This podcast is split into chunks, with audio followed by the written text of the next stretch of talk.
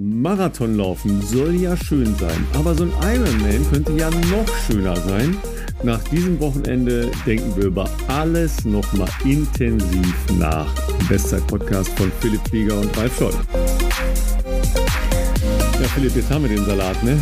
Ein Rekord nach dem nächsten Rekord und ja, wir haben auch so ein paar dunkle Wolken, da kommen wir später nochmal zu, ne? Aber ähm, was, was macht jetzt eigentlich so ein Ironman-Wochenende mit dir? Gar nichts wahrscheinlich, oder? Oder du hast Angst, dass die Leute wieder schreiben, du sollst endlich einen Triathlon machen?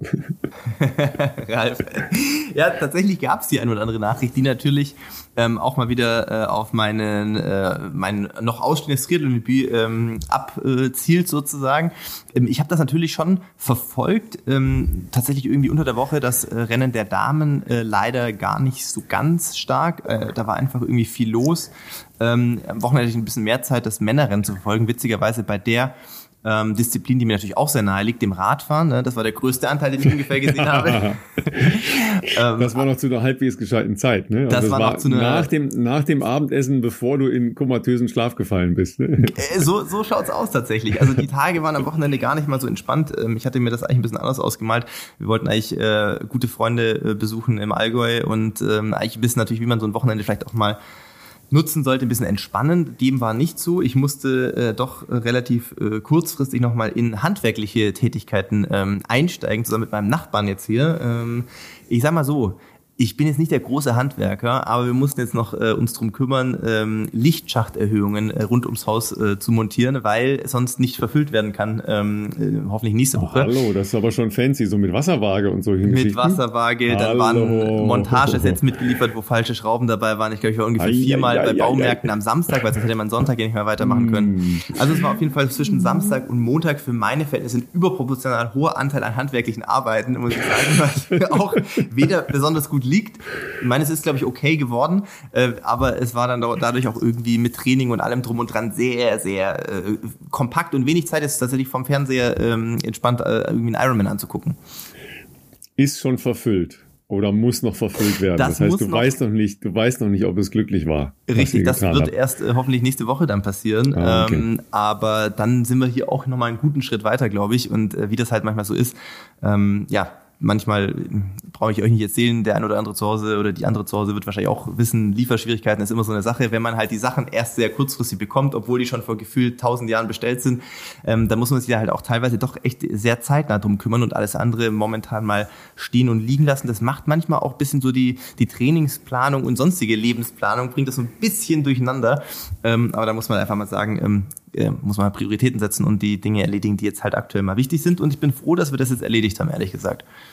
Jetzt siehst du mal, wie es so den Normalsterblichen, ne? also uns, uns allen so geht. Ne? Ich bin ja. da voll drin jetzt, ey. Also das ist wirklich, das ist ja wirklich ein anstrengendes Leben, wenn man immer 5000 Fälle schon will. Also ich denke mir inzwischen, wie geil das Leben vielleicht noch vor fünf Jahren war, wo so, so, so gar nichts war, außer Essen, Schlafen, Trainieren. Und inzwischen denkt man sich so, okay, du hast irgendwie eigentlich Training, was du natürlich ernstzunehmend äh, machen solltest. Du hast äh, gewisse Business-Sachen drumherum, äh, Podcast auch sowas jede Woche machen, dann hast du äh, Hausthemen und ach, es ist viel los auf jeden Fall. Es wird nicht weniger und ich sehe nämlich so ein bisschen dem Jahresende äh, entgegen, auch äh, in der Hoffnung, dass zumindest dann diese Hausthematiken ähm, größtenteils wirklich mal abgeschlossen sind und äh, man ein paar gedankliche, wie soll ich sagen, Checklisten auch mal beenden kann. Ähm, das wäre wär, wär auf jeden Fall ganz okay. Okay, pass auf, ich, ich, ich mache dir ein, eine gute und eine schlechte Mitteilung. Ja, ich bin gespannt. Jetzt wird nie enden.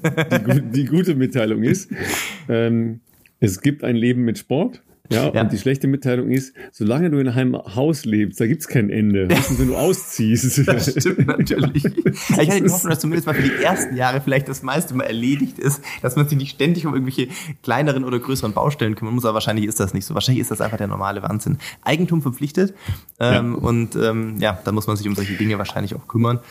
Aber ja, deshalb war ich am, äh, jetzt muss ich kurz überlegen, am Samstag, Samstag. es war am Sonntag, nee, am Samstag. Nee, Samstagabend. Samstag genau, ähm, nur rudimentär äh, vom Fernseher und habe wirklich das, das meiste, was ich live gesehen habe, war, war wirklich von, ähm, von der Radstrecke. Ich habe auch live leider äh, die 5 Minuten Penalty hier äh, gesehen bei Florian Angert. Und dann natürlich auch dein Kommentar auf äh, Instagram, äh, um das auch nochmal ein bisschen einzuordnen. Ähm, ja, es ist äh, interessant. Also ich, ich fand das Gesamtrennen, auch das, was ich im Nachgang dann sozusagen in der Retrospektive verfolgt habe, ähm, sehr spannend. Ähm, aus deutscher Sicht spannend auch. Ähm, ich sag mal so, ich glaube, im Vorfeld haben wenige Menschen gedacht, dass Sebastian Kiene der beste Deutsche sein wird bei diesem Rennen. Äh, wenn's auch, wirklich? Du hast gesagt, ja, bei seinem Abschiedsrennen würde er mal richtig raus. Ja, also ich habe ihn tatsächlich sogar in Richtung äh, Podium gewünscht. Ja, gewünscht ja, auf jeden Fall. Ja. Also ich habe ich hab ihm schon sehr gute Chancen zugeordnet, weil ähm, also mein Indiz war die ähm, ein, ein Rennen in äh, Kanada, äh, mhm. PTO 100 Kilometer, ne? Also da ist dann der Laufpart kürzer. Mhm der ja auch der mit dem meisten Impact, also der meisten Regenerationsfähigkeit ist. Ne? Deshalb ist ja Triathlon so schön, dass man nämlich die anderen schönen sportlichen Dinge machen kann, die nicht so anstrengend sind, also vom Impact auf den Körper, Muskulatur etc. Und dann äh, kann man sich ja aussuchen, was man da hinten laufen will, ob man dann fünf Kilometer oder Marathon laufen will. Ja, das ist ja so die Range, die man hat zur Verfügung. Jedenfalls ist, ist äh, Sebi da schon einen sehr, sehr guten Halbmarathon gelaufen. Und zwar okay. ein 1.09. Oh, wow. Und war damit, ja genau, darüber reden wir, ne? 1.09. Das ist stark. Und war damit ähm, ich glaube, der drittschnellste Läufer in dem ganzen Feld. Und da war wirklich Crème de la Crème, Klammer auf, minus die beiden Norweger und natürlich mhm. minus Jan Frodeno, der äh, verletzt ist, und minus Patrick Lange. Ne? Also, aber da waren sehr gute Läufer dabei. Und da habe ich gedacht, oh, wenn er das laufen kann im Halbmarathon da hinten drauf und das fortsetzen kann in Richtung ähm, Marathon, plus eine für ihn ordentliche Radzeit, dann ist er bei den Leuten. Und er hat halt einen entscheidenden Vorteil. Er hat halt so eine Erfahrung bei diesem Rennen mit der Hitze auf dieser Insel, wie man sich verhält, wie man paced, wie man sich versorgt und so weiter und so weiter. Und er hat noch was, ich glaube, er hat ein bisschen mehr Leidensfähigkeit als andere Kinder. Aber das ist vielleicht auch äh, über die Jahre halt entstanden. Ne? Ähm, so, sollen, wir, sollen wir jetzt schon teasen? Jetzt ich habe es auch überlegt. Also, nee, wir, wir machen es noch nicht. Ich wollte sagen, noch, ja. noch, noch machen wir das nicht, aber sagen wir mal so, wir haben vielleicht demnächst äh, für die nächste Folge womöglich einen. Ähm, wir, wir geben uns Mühe. Äh, vielleicht einen Mühe, Stargast aus der Triathlon-Szene, möglicherweise. Nein, dass es spannend bleibt. also deshalb habe ich gedacht, okay, Sebi, könnte sogar, wenn es ganz gut läuft, da in Richtung äh, Podium gehen. Ähm, ich hatte tatsächlich äh, Blumenfeld auch nicht mehr als den Top-Favoriten, weil aus meiner Sicht hat er in diesem Jahr schon zu viel gemacht. Okay, das hat mich interessiert, warum du das so ähm, hm. für dich schon ähm, für dich klar war im Vorfeld, weil ich war, ich, wie gesagt, ich verfolge das nicht ganz so nah, ähm, aber natürlich zu grundlegend wichtige Rennen im Jahresverlauf kriegt man natürlich immer mit so in dieser Ausdauersportszene und deswegen war ich, ich war jetzt nicht gänzlich überrascht, dass Gustav Iden gewonnen hat. Also meine, wir reden ja auch noch über jemanden, der ist jetzt kein, kein, äh, wie soll sagen, kein Shootingstar, der ist ja wirklich ein etablierter, ja. Ähm, äh, etablierter Athlet äh, in der Weltspitze. Aber dass er dann doch besser war als Blumenfeld, hat mich ein bisschen überrascht. Also vielleicht bleiben wir mal kurz bei den Norwegern, weil da das ist schon wahnsinnig spannend, was da abgeht. Ja, ähm, wir haben, glaube ich, an der einen oder anderen Stelle schon über das norwegische Sportsystem ges gesprochen, ja, dass da sehr viel ausgetauscht wird und so weiter.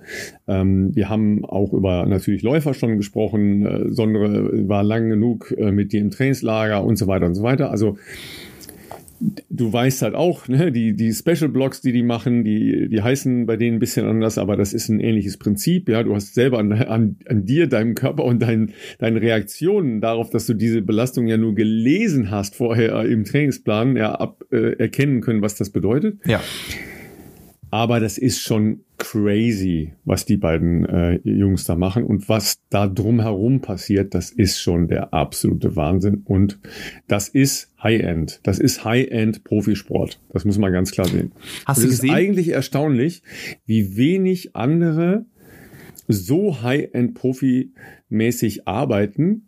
Aber na klar, das ist halt auch echt teuer, was die da machen, ja. wobei sie viele Dinge wahnsinnig klug angehen. Das muss man eben auch sehen. Also du hattest ja auch oft schon gesagt, dass die extrem, ähm, wie wahrscheinlich viele andere im Triathlon auch, aber auch bei den Norwegen extrem bedacht darauf sind, möglichst viele Daten zu erfassen, diese Daten zu analysieren, diese Daten zu optimieren. Und ich glaube, in der Übertragung müsste ich es war in der Übertragung, oder wo habe ich das gesehen? War es auf Instagram? Nein, ich glaube, es war in der Fernsehübertragung, hatte man gesehen, diesen Sensor, den du uns organisiert hattest letztes Jahr im Sommer. Und zwar war das Boah, zu der ja. Zeit von äh, mhm. Olympischen Spielen oder vor den Olympischen Spielen. Ja, richtig. Diesen Core, ja. Core-Sensor heißt der, glaube ich, mhm, oder so. Core heißt der, ja. Mhm. Ähm, den man quasi, ja, in seinen ich sage jetzt mal Puls, Brustgurt eigentlich einfach nur reinklipsen kann, der dann wirklich auf der Haut aufliegt und die Körperkerntemperatur misst. Den hattest du uns besorgt, weil die Hersteller uns das netterweise ähm, zur Verfügung gestellt hatten. Und der wurde ja auch schon oder wird offensichtlich schon länger von denen verwendet und war auch dort vor Ort im Einsatz. Man hat eine Aufnahme, glaube ich, gesehen, auch von, ich glaube, Gustav Iden war es, wo man ihn ohne Shirt gesehen hatte und da war das am äh, Brustgurt mit, äh, mit eingeklipst und ähm, ich glaube, in der Übertragung ist ja eine Szene eingeblendet worden von einem Age Grouper-Athleten, wo man diese Kurve auch mal gesehen hatte, also die, wie, wie die äh, bei einem, sag ich mal, Triathlon-Rennen, die ja, oder Ironman-Rennen, die im Sommer sind, natürlich, Langdistanzrennen. Ähm, klar, der Start äh, mit Schwimmen ist meistens noch recht früh und klar, dann bist du im Wasser irgendwie, aber dann hat man schon relativ schnell gesehen am Rad oder dann auch halt beim Laufen, was ja dann auch in der Tagesmitte ist, wo es auch heiß ist, dass das dann schon in echt extreme äh, Bereiche sich auch entwickeln kann und das natürlich dann ab einem gewissen Punkt auf jeden Fall auch leistungsmindernde äh, Auswirkungen hat, logischerweise. Also das ist das eine, die machen noch sehr viel mehr andere äh, Dinge, ja, die sammeln wie wahnsinnig Daten, mhm. ja. Ähm, ich habe ein, ein, ein, längeres Interview mit den beiden vor dem Rennen gesehen, wo sie halt so, so, ein bisschen äh, den Vorhang aufgemacht haben. Ja, also grundsätzlich ist die Herangehensweise von dem Trainer, den sie haben, ja, die stammen beide aus Bergen, also aus einer mhm. relativ kleinen, aber ja doch nicht unbekannten Stadt in Norwegen. Ja, die, die kennen sich seit der Jugend, ja, hatten da einen gemeinsamen Trainer, der hat sicher so eine Grundlage entwickelt. Ja, also die können erstmal schwimmen, Radfahren, laufen. Ja, das ist schon mal wichtig. Und dann ist jemand dazugekommen, der sie jetzt halt auch rundum betreut, der einen ganz anderen ähm, Blick auf das ganze Trainingssystem hatte. Der hat mhm. nämlich versucht, einfach viel mehr die einzelnen ähm, Bereiche des Trainings zu zergliedern und dafür optimale Betreuung zu suchen. Okay. Und ist mhm. da dann relativ häufig mit jungen Firmen, mit Startups in Verbindung gegangen oder die sind an die herangetreten, nachdem bekannt war, okay, wir suchen äh, nach Input, ja, nach, nach Dateninput. Und diese Firmen ähm, haben sie oft dann über eine Beteiligung an sich gebunden. Ne? Also jetzt gar nicht, ähm, das sind gar nicht so Sponsoring-Deals immer nur, sondern das sind halt gleich dann Beteiligungen bei denen, ja. So, die machen zum Beispiel ähm, sehr umfangreiche Laktatmessungen. Und zwar täglich mehrfach. Mhm. Ja, damit im Training nicht zu viel Intensität entsteht. Ja, also da Intensität entsteht, wo sie sein soll, damit aber eben nicht Intensität ist, also Laktatbildung, ja, die äh, ja den Prozess äh, der ähm, der langen Anpassung des Fettstoffwechsels einfach behindert, ja, wo sie nicht ist. Ja, das heißt, die messen teilweise während einer langen Radausfahrt Laktat, ja, und verändern oder, ähm, oder äh, beibehalten dann die entsprechende Intensitäten. Also das ist wirklich schon mal viel. Gustav hat sich dann hingesetzt und das war ein Hauch arrogant. Nein, es war sau arrogant. Hat gesagt, ja, ja, Laktatmessung machen viele. Ne? Das ist tatsächlich so, das machen schon relativ viele. Ja, also auch auf einer täglichen Basis aber die meisten verstehen das nicht. hat sich sehr hingesetzt, sagte, ja, ja, die anderen messen auch Laktat, aber die verstehen das nicht, macht das geil. Weißt du, so nach dem Motto. Das war schon ziemlich arrogant. Aber ähm, sagen wir mal so, die, die sportliche Entwicklung zeigt auf jeden Fall, dass sie eine Menge Dinge sinnvoll miteinander verknüpfen. Ja, die haben dafür eine eigene App ähm, entwickeln lassen. Auch das ist halt so ein Ding. Die haben mhm. sich äh, einfach da eine, eine eigene äh, App-Bude ähm, dann äh, gebaut und äh, daran beteiligt. Also die selber, Gustav, äh, der, der Christian Blumenfeld und der Trainer und ihr Manager sind die drei Gesellschafter. Und diese App äh, fügt alle Daten zusammen. Ja, das Schöne daran ist, die gibt es nur für die drei. Klar, ja, why not? Aber natürlich, aber natürlich sind sie, äh, sie sagten also, sie seien noch in einer Beta, Beta, Beta-Phase.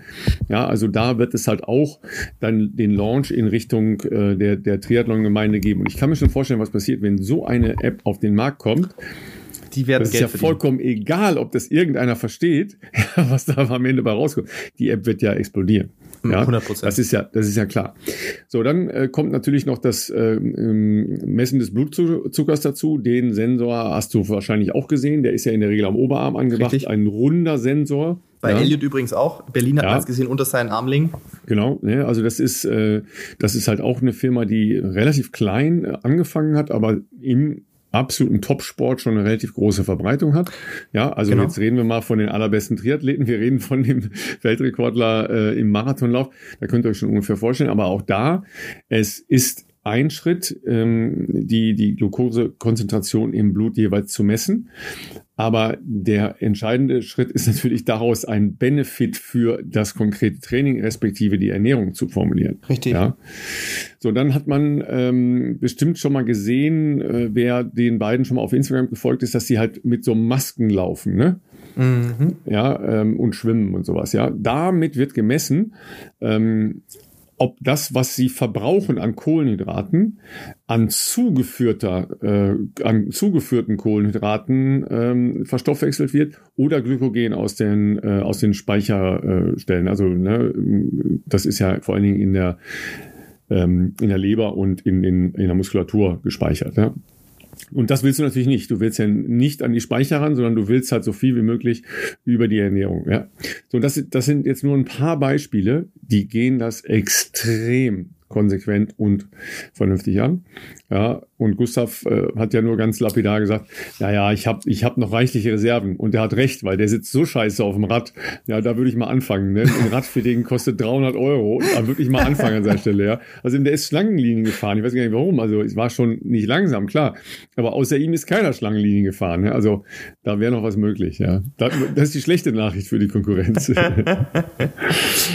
ähm, ja, vielleicht müssen wir kurz das unleidige Thema ansprechen, ähm, auch wenn da jetzt, glaube ich, auch schon viel darüber äh, debattiert, diskutiert wurde. Ähm, irgendwie die Deutschen hatten nicht so viel Glück mit den, ähm, wie soll ich sagen, mit den Referees vor Ort, sage ich mal vorsichtig ausgedrückt. Äh, das ist egal, ob es bei den Damen oder bei den, bei den Herren. Ähm, ich glaube, bei den Damen war es auf jeden Fall ja mal Laura Philipp, was ich mitbekommen habe. Ähm, bei den Herren war es Florian Angert, aber auch Patrick Lange hat, glaube ich, auch fünf Minuten äh, Penalty bekommen. Die Szene von äh, Florian Angert habe ich auch gesehen. Jetzt bin ich nicht der Triathlon-Experte, wirklich nicht. Man kriegt das natürlich mit im Vorfeld, was so grob die Regeln sind. Ich glaube, es wurde auch in der Übertragung eigentlich nochmal ausführlich erklärt. Irgendwie 20 Meter Abstand, damit es kein Windschatten ist. Zwölf. Ähm, zwölf, okay, zwölf Meter sogar nur. Jetzt Genau, das genau. ist unterschiedlich. Ist, äh, Lionel Sanders wollte, glaube ich, 20 haben gerne. Sowas, so sieht's aus. Ja. ja. Aber, also 20 Meter Abstand ist bei Challenge okay. und bei der äh, bei The Championship in Samorin. Da sind 20 Meter Abstand. Ja. Und bei den Ironman-Rennen sind es Und bei 12. den Ironman sind es 12, ja. So, der, das, das ganze Spiel ist, ist ja folgendes. Non-Drafting-Rennen sind halt schwer zu kontrollieren, weil Wer will denn beim Nebenherfahren, seitlich davor, seitlich dahinter, genau feststellen und beurteilen können, ist jetzt die Meterzahl XY, ist ja vollkommen egal, welche ja. Meterzahl das ist, eingehalten oder nicht eingehalten. Die Problematik entsteht dann, wenn Gruppen da sind. Und es sind halt immer oder fast immer in, in gewisser Weise Gruppen da. So, das heißt, da fahren jetzt sechs, sieben Leute hintereinander her. Wenn die die, äh, die entsprechenden Abstände einhalten, selbst dann entsteht schon ein Drag. Ja, weil dann nebenher ja auch noch Motorräder fahren. Ja. Ja, das, das habe ich äh, versucht schon mal zu erklären. Du hast Kameramotorräder, du hast die Referees selber, du hast Fotografen. Äh, das, das bleibt ja nicht ohne Effekt. Ja, in, in Frankfurt bin ich ja Teil dieses äh, ganzen Cordons gewesen. Ja, da waren es 20 Fahrer und 11 Motorräder. Mhm. Das ist natürlich bei der Geschwindigkeit, also roundabout 40 kmh, wenn es bergab geht, ist es 50, 60. Wenn es bergauf geht, ist es irgendwas um die 20. Ist das natürlich ein Riesen-Impact. Ja, wenn du in so, ne, in so einer Truppe da rumkachelst. Wenn du aus dieser, aus diesem Kreis rausfällst, hast du eine ganz andere Situation. Eine völlig andere Situation. So, und jetzt ist halt die Problematik des Überholens. Ja, du darfst halt nur bestimmte Zeit brauchen, um einen Wohlvorgang zu machen. Wenn es eine, eine durchgängige Reihe von Fahrerinnen oder Fahrern ist, musst du diese gesamte Reihe überholen. Ja, das war jetzt halt die Problematik bei Florian Angert. Er, er hat für sich in Anspruch genommen, dass er äh, entsprechend Leute überholt hat und dann an einer ausreichend äh, großen Lücke nach innen gezogen ist. Ja, da war die Kampfrichterin anderer Meinung. Die Kampfrichterin mhm. hat aber aus einer relativ großen Distanz von vor dem Kameramotorrad, dazwischen war das Kameramotorrad und dann kam erst der, äh, der erste in der Gruppe und dahinter war erst Florian. Also die war mindestens 60, 70 Meter entfernt. Und von da aus will sie gesehen haben, wo der da eingekrätscht ist. Das ist Bullshit. Ja, das ist komplett willkürlich. Es gibt halt leider im Moment überhaupt keine Evidenz. Das heißt, da ist ein Ref. Und dessen Wort gilt. Und dessen Wort gilt. Tatsachenentscheidung, Schluss aus Ende. Du kannst zwar einen Protest einlegen, Hilft ja, dir aber das, dann auch nichts mehr. Das, das haben die halt auch relativ lange überlegt. Ja, Laura wollte Protest einlegen am Donnerstag. Die ist noch nicht mal angehört worden. Ja, die Oh. haben ihr gar keine Option gegeben, einen Protest einzulegen. Ja, du hast nur eine halbe Stunde Zeit nach Zieldurchlauf. Und das Reglement sagt halt, der, der als erster über die Ziellinie läuft, ist, äh, äh, ist Weltmeister oder Ja, Weltmeister. und vor allem, ganz ehrlich, Ja. das ist ja nochmal was anderes. Ich weiß ja dann auch wiederum nicht, wie das jetzt dann läuft, aber das hilft dir wahrscheinlich auch nicht, einfach nur fünf Minuten von deiner dann erzielten Zeit abzuziehen, weil das Nein, verändert das das Rennen ja natürlich total. Du Ja, bist ja dann vielleicht in einer ganz anderen Gruppe auch beim Laufen dabei und dann ja, ja. mobilisierst ja, du ganz andere was, Kräfte. was macht das mit deinem Kopf? total. Ja, das- dass du das- da, dass du da ganz woanders unterwegs bist und, und genau. Mindgame ist halt schon auch ein, ein äh, wesentlicher Teil Total. von so langen Auseinandersetzungen. Selbst wenn du dann ja. irgendwie Protest einlegen könntest und selbst wenn Ja. dem stattgegeben wird, hat es ja das Rennen für dich trotzdem davor schon zerstört eigentlich. Also das Ja. ist ja dann schon. Stellt, stellt euch vor, ihr bleibt Ja. bei einem äh, wie auch immer gearteten Lauf einfach mal eine Minute genau. lang stehen. Das Rennen ist vorbei Ja. eigentlich. Also Dann ist das Rennen vorbei. Da kannst Ja. du sagen, ja, okay, eine Minute, was ist am Ende eine Minute? Wenn ich jetzt einbreche oder durchkomme, sind eine Minute ja im Prinzip nicht viel. Aber wenn du aus einer Gruppe rausgehst, ja, und dann irgendwo im Feld wieder reinschneist, ja, dann ist das doch viel und das macht natürlich auch wahnsinnig viel ähm, mit, mit einem im Kopf, ja. Da, da sind ja Emotionen und so weiter. Außerdem bleib doch mal stehen. Ja, du hast so, da geht doch sofort der Puls hoch, ja, Natürlich. weil ist du kommst ja aus einer steady, aus einer steady Belastung, ja, und dann bleibst du stehen. Du, du darfst da jetzt auch nicht viel machen, du darfst da jetzt nicht irgendwie rumlaufen oder du, du musst auf deinem Fahrrad bleiben. Ja, du kannst essen und trinken, aber mehr ist schon nicht gestattet. Du darfst noch nicht mal pinkeln. Ah, Ja, da gibt's- selbst da das gibt's dürftest du in der ein- Penalty Pause Nee. nicht machen. Da gibt's einen relativ langen Ab, äh, Abschnitt, dass du, also, also, das ist ziemlich genau besch beschrieben, ja. Du darfst äh, weder pinkeln, auch groß darfst du nicht machen. Also, Das ist ja- auch, also, auch nicht, okay. auch nicht, ja, und das ist genauso beschrieben da drin, ja, auch nicht in deinen Anzug. also, allein, die, allein die Vorstellung ist schon für Läufer schwer erträglich. Ich wollte ja. gerade sagen, das gibt diese Thematik gibt's für uns nicht. Gott sei Dank auch.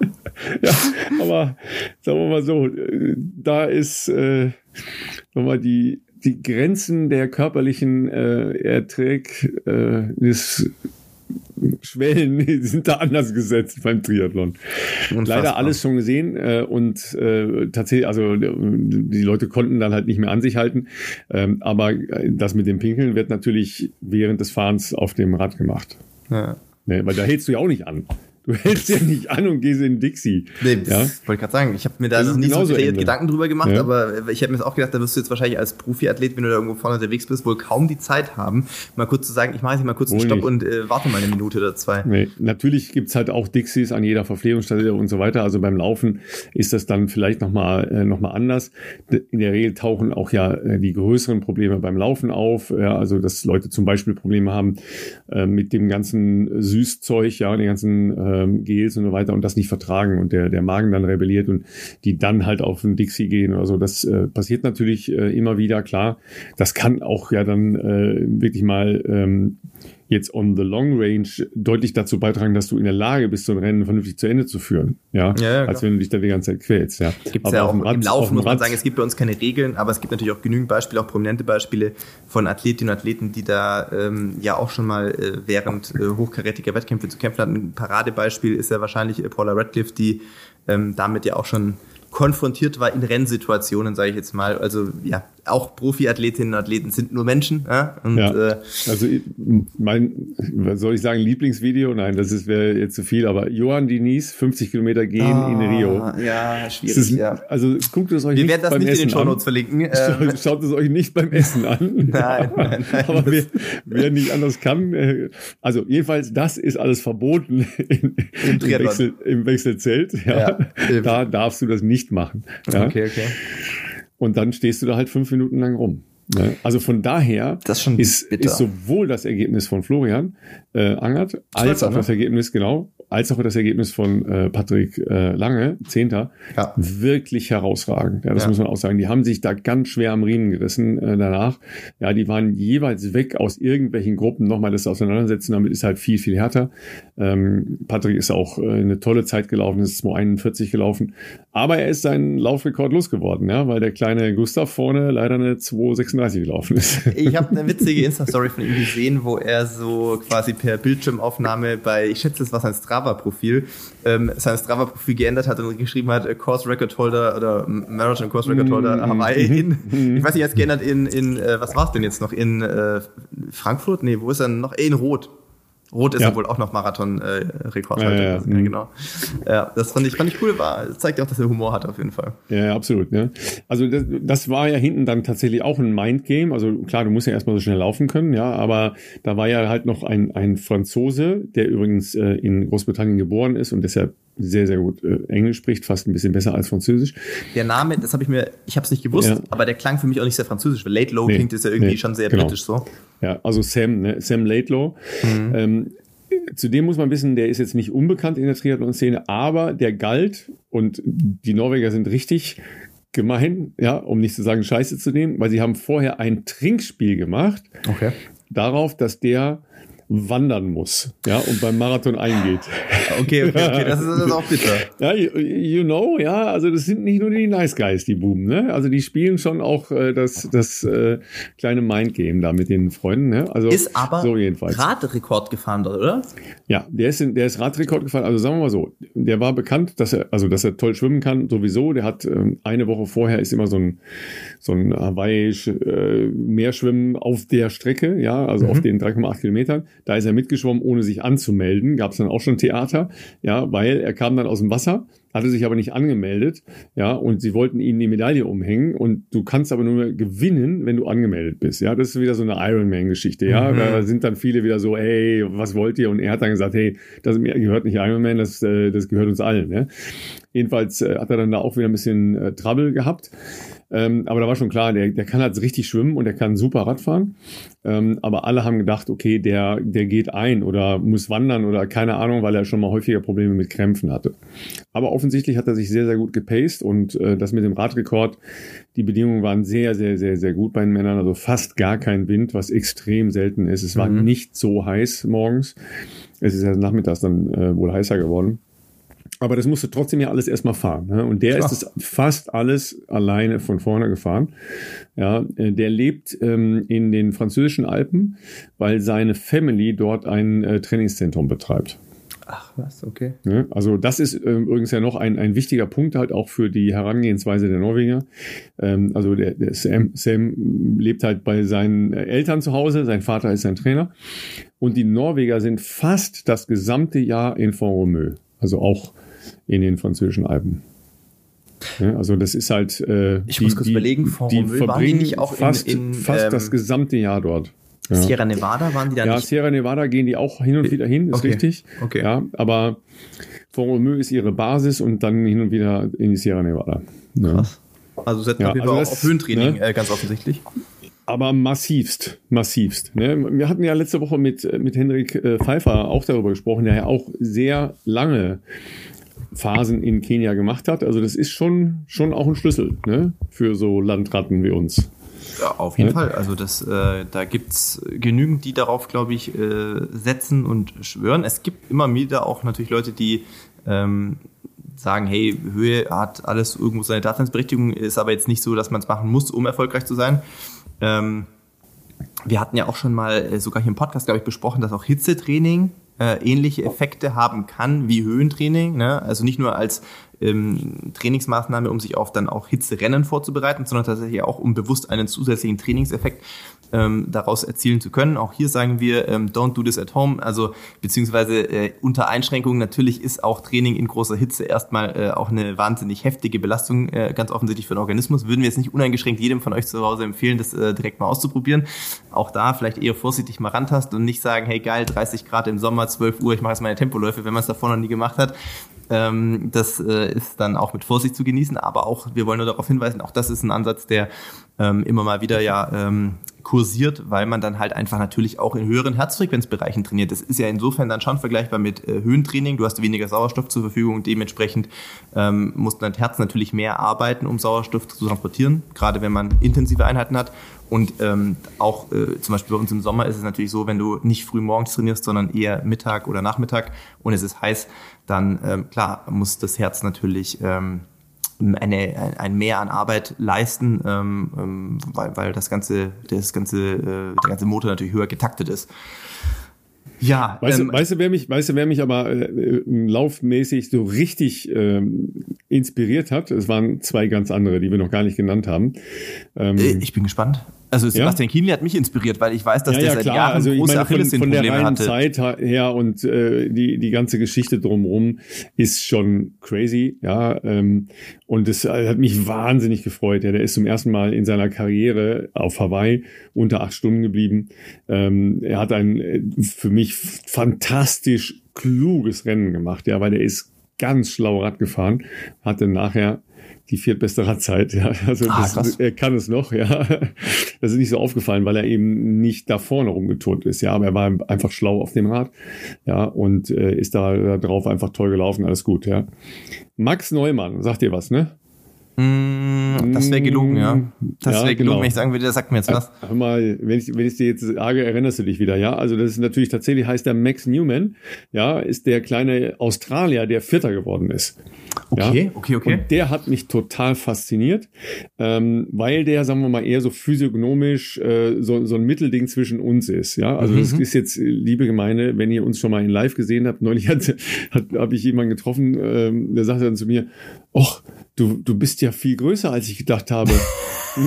Aber weißt du, wer das war? Dominika Meyer war das. Echt? Ja, die sagte, ja, immer, ich habe dich ja immer nur so da sitzen sehen, irgendwie mit Jan Fitsch und so. Also du bist ja viel größer. Ich sag ja, ich bin ein bisschen länger. Ne? Also nicht größer, länger. Ja, ja, gut, ey.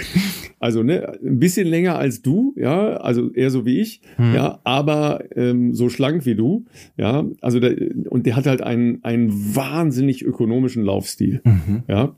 Und der Kollege ist ja nur deshalb Vierter geworden, weil er 2,40 hinten drauf gelaufen ist oh. und die drittschnellste Zeit hatte. Ne? Und das, das war nämlich nur äh, Gustav und äh, Blumenfeld waren schneller als er und der hatte die 2,40 und dann kam Patrick als, äh, als viertschnellst. Also das ist schon richtig richtig crazy. Und der läuft technisch so toll, ja, so lange, dünne Beine, ja, aber der lässt halt unten schön rollen, wenig Kniehub, ja, weil das ist halt da hinten einfach nicht mehr effizient.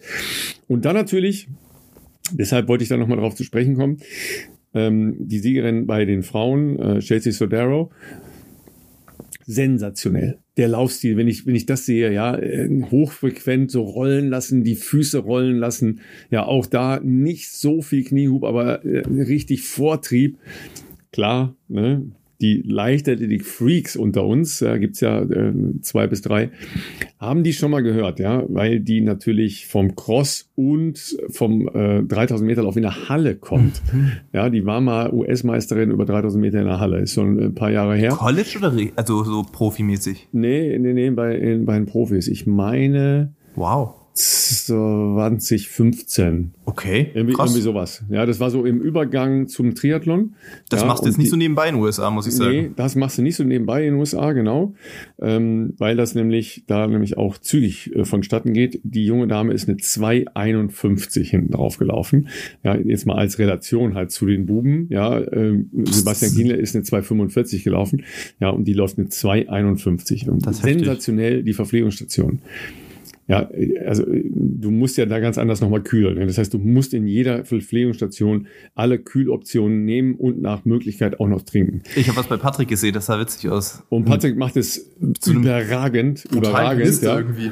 Ja, ja, ne? also auch von der Geschwindigkeit her. Ja. ja. Sebastian Kiene macht das auch, die, aber die haben das ja trainiert. Ja, und, und die, Chelsea Solaro, überragend. Mit so, die, die macht halt einfach plötzlich Tipp, Tippelschritte, so kleine mhm. Tippelschritte, aber schnell. So, tap, tap, tap, tap, tap, und da noch was und hier noch was übergegossen und hier und da was rein und so weiter. Super. Alleine das Geschwindigkeitsplus, das sie dadurch hat, dass sie diese Art der Verpflegungsstationen hat. Und da sind ein paar Verpflegungsstationen bei so einem Marathon, ja, weil da sind ja mehr Verpflegungsstationen als in einem Straßenlauf oder in einem Stadtmarathon. Ja, weil sonst äh, würden dir die Leute ja da zusammenbrechen. Ja, also vor allem die 2000, die dann noch hinterherkommen super, super, super gelöst. Ja, und mal als Vergleich, Anna Haug ist ja wirklich auch eine der herausragenden Läuferinnen. Die hat sich ja dann eben auch durch ihren herausragenden Lauf auf Platz drei noch verbessert. Am Ende ist eine 2,57 gelaufen. Ja, das sind mal eben sechs Minuten langsamer. Ja, das ist einfach Wahnsinn. Das ist einfach Wahnsinn. Ja. Und das hat mich total fasziniert. Schaut euch die beiden mal an, weil ähm, auch so äh, wirklich Körperposition, wo die stehen, ja, äh, wo die Hüfte ist die ganze Zeit, die Stabilität. Wollten wir uns nicht über Krafttraining unterhalten? Leute, wir haben noch ein kleines Special, ja, ähm, heute hinten drauf, denn ähm, wir haben ja schon bei der Auseinandersetzung mit der außergewöhnlichen Leistung von äh, Eliud Kipchoge gesagt, okay, Krafttraining hat äh, Patrick Sang, sein Trainer da herausgehoben und haben gesagt, hm, Krafttraining, was äh, wird denn da so gemacht? Ja, und dann äh, habe ich die beiden da gesehen, so Darrow und Max Newman, habe ich gedacht, okay, so eine Position äh, bei Kilometer 35 in einem Ironman, die musst du erstmal haben, um so laufen zu können. Ja, fantastisch. Also schaut euch das gerne nochmal an. Das Video gibt's ja bei YouTube, äh, könnt ihr euch da äh, sicher ziehen. Und deshalb haben wir gesagt, okay, dann äh, setzen wir uns einfach doch mal mit einem äh, Experten für Krafttraining zusammen. Das machen wir gleich. Ne? Also könnt ihr gespannt sein drauf. Ja. So, jetzt musst du noch sagen, ähm, was deine Trailrunnerei jetzt soll. Du musst jetzt mal hier langsam Butter bei die Fische geben. ist das, jetzt, das ist jetzt der, das ist der fancy wissenschaftliche Ansatz von Philipp Flieger. Der, genau, also der fancy wissenschaftliche Ansatz von mir bezüglich der, äh, die Mehr an Höhenmetern, was bei mir zuletzt im Training erfolgt, ähm, das liegt einfach daran, dass es mir aktuell Spaß macht und äh, wissenschaftliche Erkenntnis meinerseits ist, Sport sollte immer auch noch Spaß machen. ähm, ähm, das ist ein deutlich unterschätzter Faktor.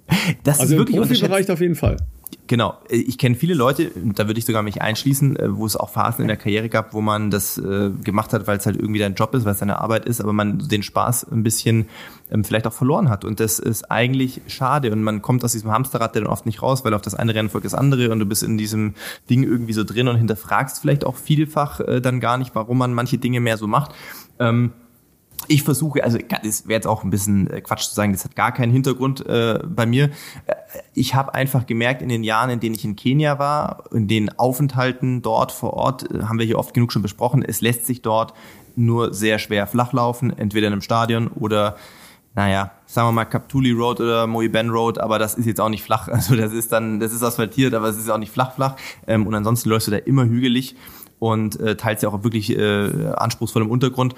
Und ich hatte immer das Gefühl, äh, dass ich, dass es gar nichts ist, was mir sonderlich gut liegt, weil ich bin großer Läufer. Das heißt, du hast jetzt nicht so eine gute Übersetzung wie vielleicht kleinere Läufer, die sind nicht so agil.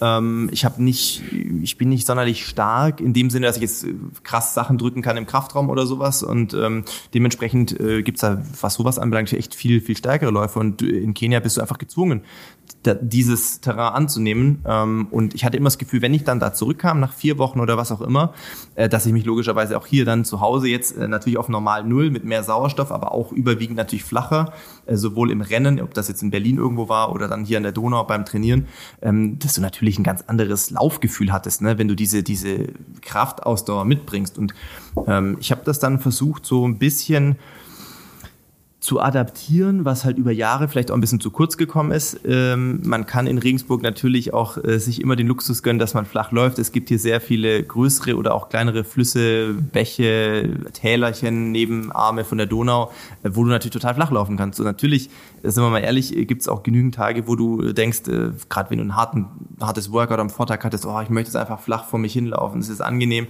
äh, Kopf ausschalten, ähm, wird man aber halt auch ein bisschen bequem. Und ähm, man sollte dann versuchen, auch an diesen äh, Schwachstellen ein bisschen zu arbeiten. Und jetzt habe ich versucht, das eine mit dem anderen so ein bisschen äh, zu verbinden, auch vielleicht jetzt forciert in den letzten Monaten. Dadurch, dass wir jetzt noch ein bisschen weiter am ähm, Stadtrand sozusagen von Regensburg wohnen, habe ich halt auch die Möglichkeit, dass ich noch schneller auf so äh, entsprechenden Trails oder auch ähm, Strecken bin, wo, wo man halt auch ein bisschen Höhenmeter machen kann. Und ich versuche das jetzt einfach an den Nicht-Workout-Tagen sozusagen. Ähm, ja, ich höre immer nicht rein, ich mache es jetzt nicht jedes Mal, aber einen von zwei Tagen zwischen den Workouts versuche ich es auf jeden Fall zu machen und manchmal sind es auch zwei Tage. Ähm, und ähm, jetzt gestern zum Beispiel äh, war Felix eh noch in, in Regensburg, weil wir ein paar Sachen noch ähm, äh, aufnehmen mussten, äh, kann man es noch gar nicht so viel dazu sagen. Man kann sagen, es wird für einen großen Online-Versandhandel sein, eine Kampagne in Zusammenarbeit mit den drei Streifen, ähm, mussten wir ein bisschen äh, Content kreieren und äh, wie sich das natürlich so gehört, nach einem langen Tag äh, sind wir natürlich noch zusammen laufen gegangen. Felix ähm, war sonntags, äh, glaube ich, das erste Mal wieder seit Berlin äh, 30 Kilometer laufen, hat gemeint, mh, hm, hat sich jetzt so gar nicht so geil angefühlt, zwei Wochen danach, ähm, oder drei Wochen war es ja, glaube ich, dann, nee, zwei Wochen war es nach Berlin, genau. Ähm, er ähm, er hat dann Montag, glaube ich, sich mal einen Ruhetag gegönnt und äh, dachte, wir gehen jetzt so zehn Kilometer nach Donau, ein bisschen joggen. Da habe ich gesagt, hey, ich habe voll die geile Runde. Ähm, die wird, also malerisch ist es wirklich total schön. Du siehst auf die Donau runter und so und im Wald ja, und coole Trails. Weißt du, wenn schon einer sagt, ich habe einen malerischen Trail, dann weiß ich schon gleich, was los ist. ja, dann war das so fünf Uhr, als wir losgelaufen sind. Das heißt, die Sonne ist schon ein bisschen tiefer gestanden. Also war wirklich geiles Wetter und äh, hat zumindest noch gereicht, dass wir unten kurz laufen konnten. Aber waren halt dann auch irgendwie gute 18 Kilometer und äh, ich glaube 350 Höhenmeter hat Strava angezeigt und Felix hat sich dann schon nach der Hälfte so gefragt, wo das noch hinführen wird, weil es ging halt nur hoch und runter. Und ähm, nee, hat schon Spaß gemacht. Ähm, witzig ist auch, ähm, die Leute, die hier regelmäßig zuhören, die kennen natürlich auch schon Jonas Fischer, der ähm, nicht nur ein guter Freund von mir auch ist, sondern auch äh, mich bei den größeren Marathons ja, äh, immer auf dem, auf dem Rad begleitet und äh, quasi verantwortlich ist für meine Verpflegung auch. Äh, Jonas ist ja ähm, auch, ich sage jetzt mal, Triathlet ist er auch. Ich weiß gar nicht, aber er hat schon länger kein Triathlon mehr gemacht, aber kommt eigentlich aus dem Triathlon-Bereich, ähm, ist aber auch ein sehr guter Läufer. Und wir sind gestern, Fun Fact, dass es dann diese Runde geworden ist bei Felix und mir, das war ein totaler Zufall. Wir dachten noch, Jonas arbeitet bestimmt noch irgendwie, also sind dann einfach losgegangen. Und wir sind eine riesen, es war eine Runde, ne? wir sind eine Runde gelaufen, 18,3 Kilometer und bei Kilometer 16,4, als wir auf einer Brücke wieder über die Autobahn gelaufen sind, quasi so Richtung, ähm, die Leute, die jetzt hier aus Regensburg sind, also wir sind quasi von hinten wieder Richtung Prüfeninger Schlossgarten runtergelaufen gibt's rechts an der Autobahn entlang auch so einen Trail, der von oben kommt. Und da kam jemand entlang geschossen mit so einem neonfarbenen Shirt. Wir dachten schon, hey, krass, der Typ, der ist aber auch echt flott unterwegs. Und wir treffen uns am Ende dieser Brücke und es war Jonas einfach. Also wenn wir eine Minute früher oder später losgelaufen wären oder irgendeinen anderen Abzweig genommen hätten und wir haben es ihm ja nicht gesagt oder er wäre später los. Auf jeden Fall haben wir uns so zweieinhalb Kilometer außerhalb von Regensburg mitten in der Pampa getroffen. Ja, dann sind wir natürlich noch ein bisschen zusammengelaufen, aber ähm, das sind auch die Zufälle, die man manchmal auch nicht so genau dann ähm, erklären kann. Aber ja, beim Laufen ähm, trifft man sich halt. Und ähm, war eine echt ähm, schöne Runde. Und jetzt, last but not least, zum Thema wissenschaftlicher Ansatz, der natürlich bei mir gar kein wissenschaftlicher Ansatz ist. Ich habe auch festgestellt, dass es mir ähm, in den letzten Monaten mehr Spaß macht, ähm, an den Off-Days so ein bisschen ähm, erkundungsmäßig neue Sachen zu entdecken in Waldabschnitten etc., wo ich vielleicht noch nicht so wirklich regelmäßig in der Vergangenheit unterwegs war. Ähm, das nimmt dem Laufen auch manchmal so ein bisschen die Monotonie. Also was ja auch dann schön ist, dass du das Gefühl hast, du läufst, du bist draußen, du schaltest ab, ähm, du bist aber auch konzentriert. Klar, bei Trails sollte man schon gucken, wegen der Wurzeln etc., äh, wo man hintritt. Ähm, und gleichzeitig hast du aber auch das Gefühl, du, es ist halt irgendwie spannend, neue Sachen zu entdecken, sage ich jetzt mal. Und klar kann eine Runde dann auch vielleicht mal vier, fünf Kilometer länger werden, wenn man sich doch mal ein bisschen verläuft, aber ähm, das ist ja dann im Zweifelsfall auch nicht so dramatisch. Das kann man ja am nächsten Tag dann auch ein bisschen ausgleichen. Ja, die, was haben mich ja diese beiden äh, Rennen, also ich habe die ja komplett geguckt, logischerweise, also zweimal Nacht, äh, was natürlich nicht so geil war, ja, das merkt man dann auch irgendwann. Ja. Glaube ich dir.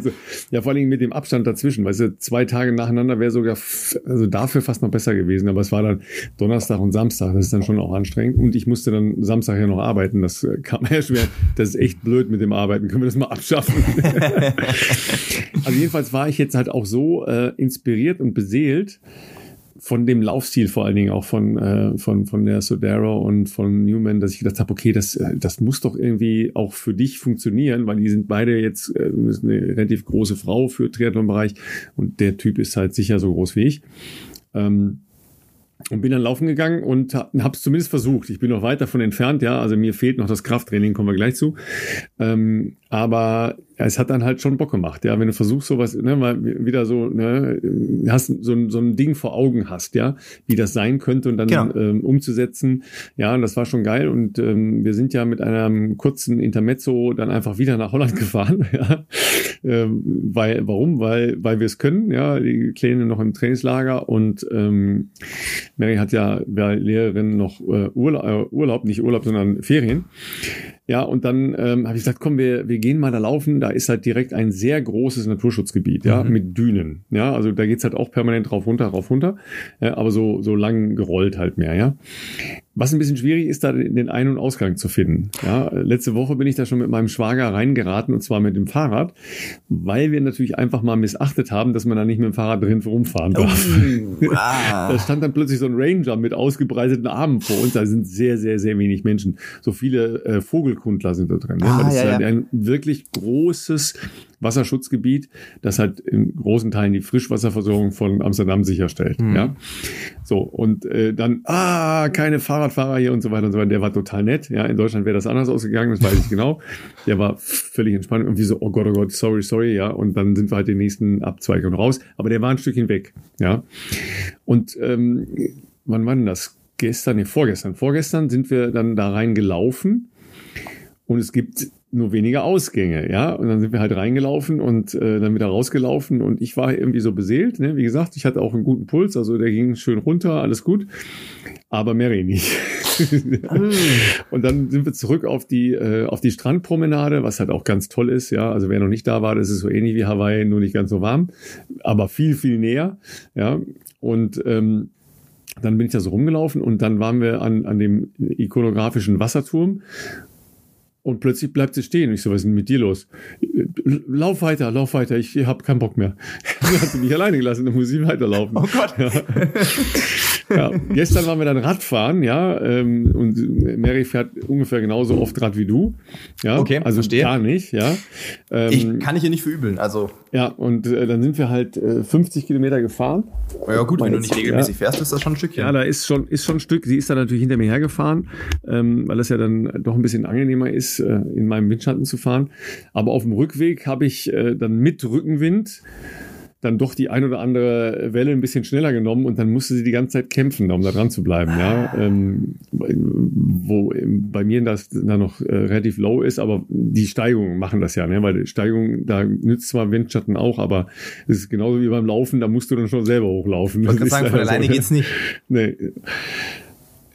Aber was sie dann wirklich gekillt hat, war der Koppellauf hinten drauf. Oh, okay. Direkt danach noch, alles klar. Direkt, okay, okay. direkt danach, ja, sind wir dann wieder in das Naturschutzgebiet rein. Aber jetzt wusste ich ja, wo man rein und wieder rauskommt. Ne? Und sie wusste es aber da auch schon. Ne? Und sie wusste, dass wir dann also Minimum nochmal sechs äh, bis acht Kilometer unterwegs sind. Ja, ähm, aber sie war tapfer und ist mitgegangen. Ja, heute meinte sie, wäre sie schon im Übertraining, aber gut kann ich jetzt nichts zu sagen. Was hat sie gemacht? Ist laufen gegangen. Ich war Radfahren. Okay, also dann kann es nicht so schlimm sein. Wollte gerade sagen, dann scheint es ja noch im Rahmen zu sein. Ja, also so, so wirkt das auf mich, ja. Ich hatte ja schon gesagt, ne, das äh, auch so ein, so ein Ding wie der Berlin-Marathon, was hinterlässt bei mir, ja, so bestusst bin ich dann schon noch. Aber so, ähm, so Triathlon-Veranstaltungen hinterlassen dann auch eine Menge. Ähm, übrigens noch mal kurz zu den Norwegern, bevor wir jetzt gleich zu unserem äh, Krafttrainingsexperten kommen. Ähm, Sie haben noch eine, ein anderes Feature benutzt vor der, den äh, Weltmeisterschaften jetzt am äh, vergangenen Wochenende, aber Sie haben noch nicht äh, revealed, also noch nicht ähm, offenbart, was es ist weil es wohl offensichtlich äh, nachahmbar ist. Äh, aber ich, ich bleibe da dran, weil das ist, äh, ist schon spannend, was die, was die Jungs da machen, ja, also in der Komplett. Achso, ich, oh, eins habe ich noch vergessen, weil es äh, so schön ist, ja. Das ist aber jetzt als kleine, als kleines Lifehack aus dem Hyperprofisport. Die haben zum Beispiel halt auch mit ähm, isotopem Wasser mhm. äh, geforscht. Ja, äh, also das ist äh, ein angereichertes Wasser, ne, mit Isotopen angereichertes Wasser. Mhm. Äh, also ganz kurze Ausflug in die Chemie, ja, H2O, ihr wisst das, ja, es geht um das O, ja, und äh, das Wasser ist dann angereichert und dann haben sie halt äh, das getrunken und dann damit entsprechende Tests gemacht.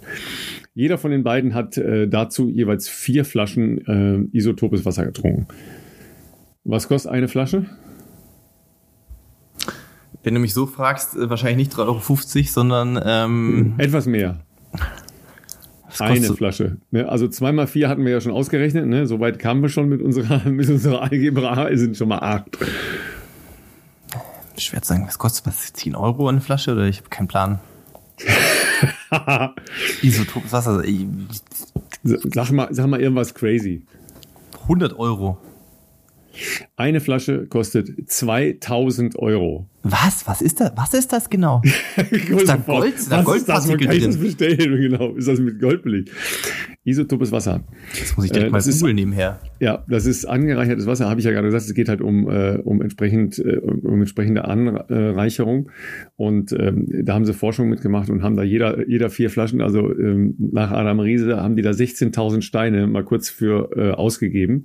Ähm, aber das war halt ein Forschungsprojekt, ja. Und nochmal, Norwegen ist ein reiches Land. Die Jungs verdienen sehr, sehr, sehr, sehr gut, ja, und sind äh, wirtschaftlich äh, schlau unterwegs, weil sie äh, selber das Heft in die Hand nehmen.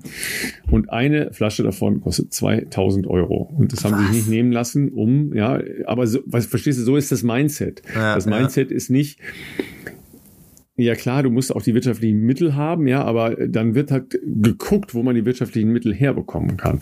Klar. Ja, oder wie man äh, das generieren kann ja, in dem Kontext von äh, eigenem Wirtschaftsunternehmen, eigener App und so weiter und so weiter, ja, eigene Beteiligung.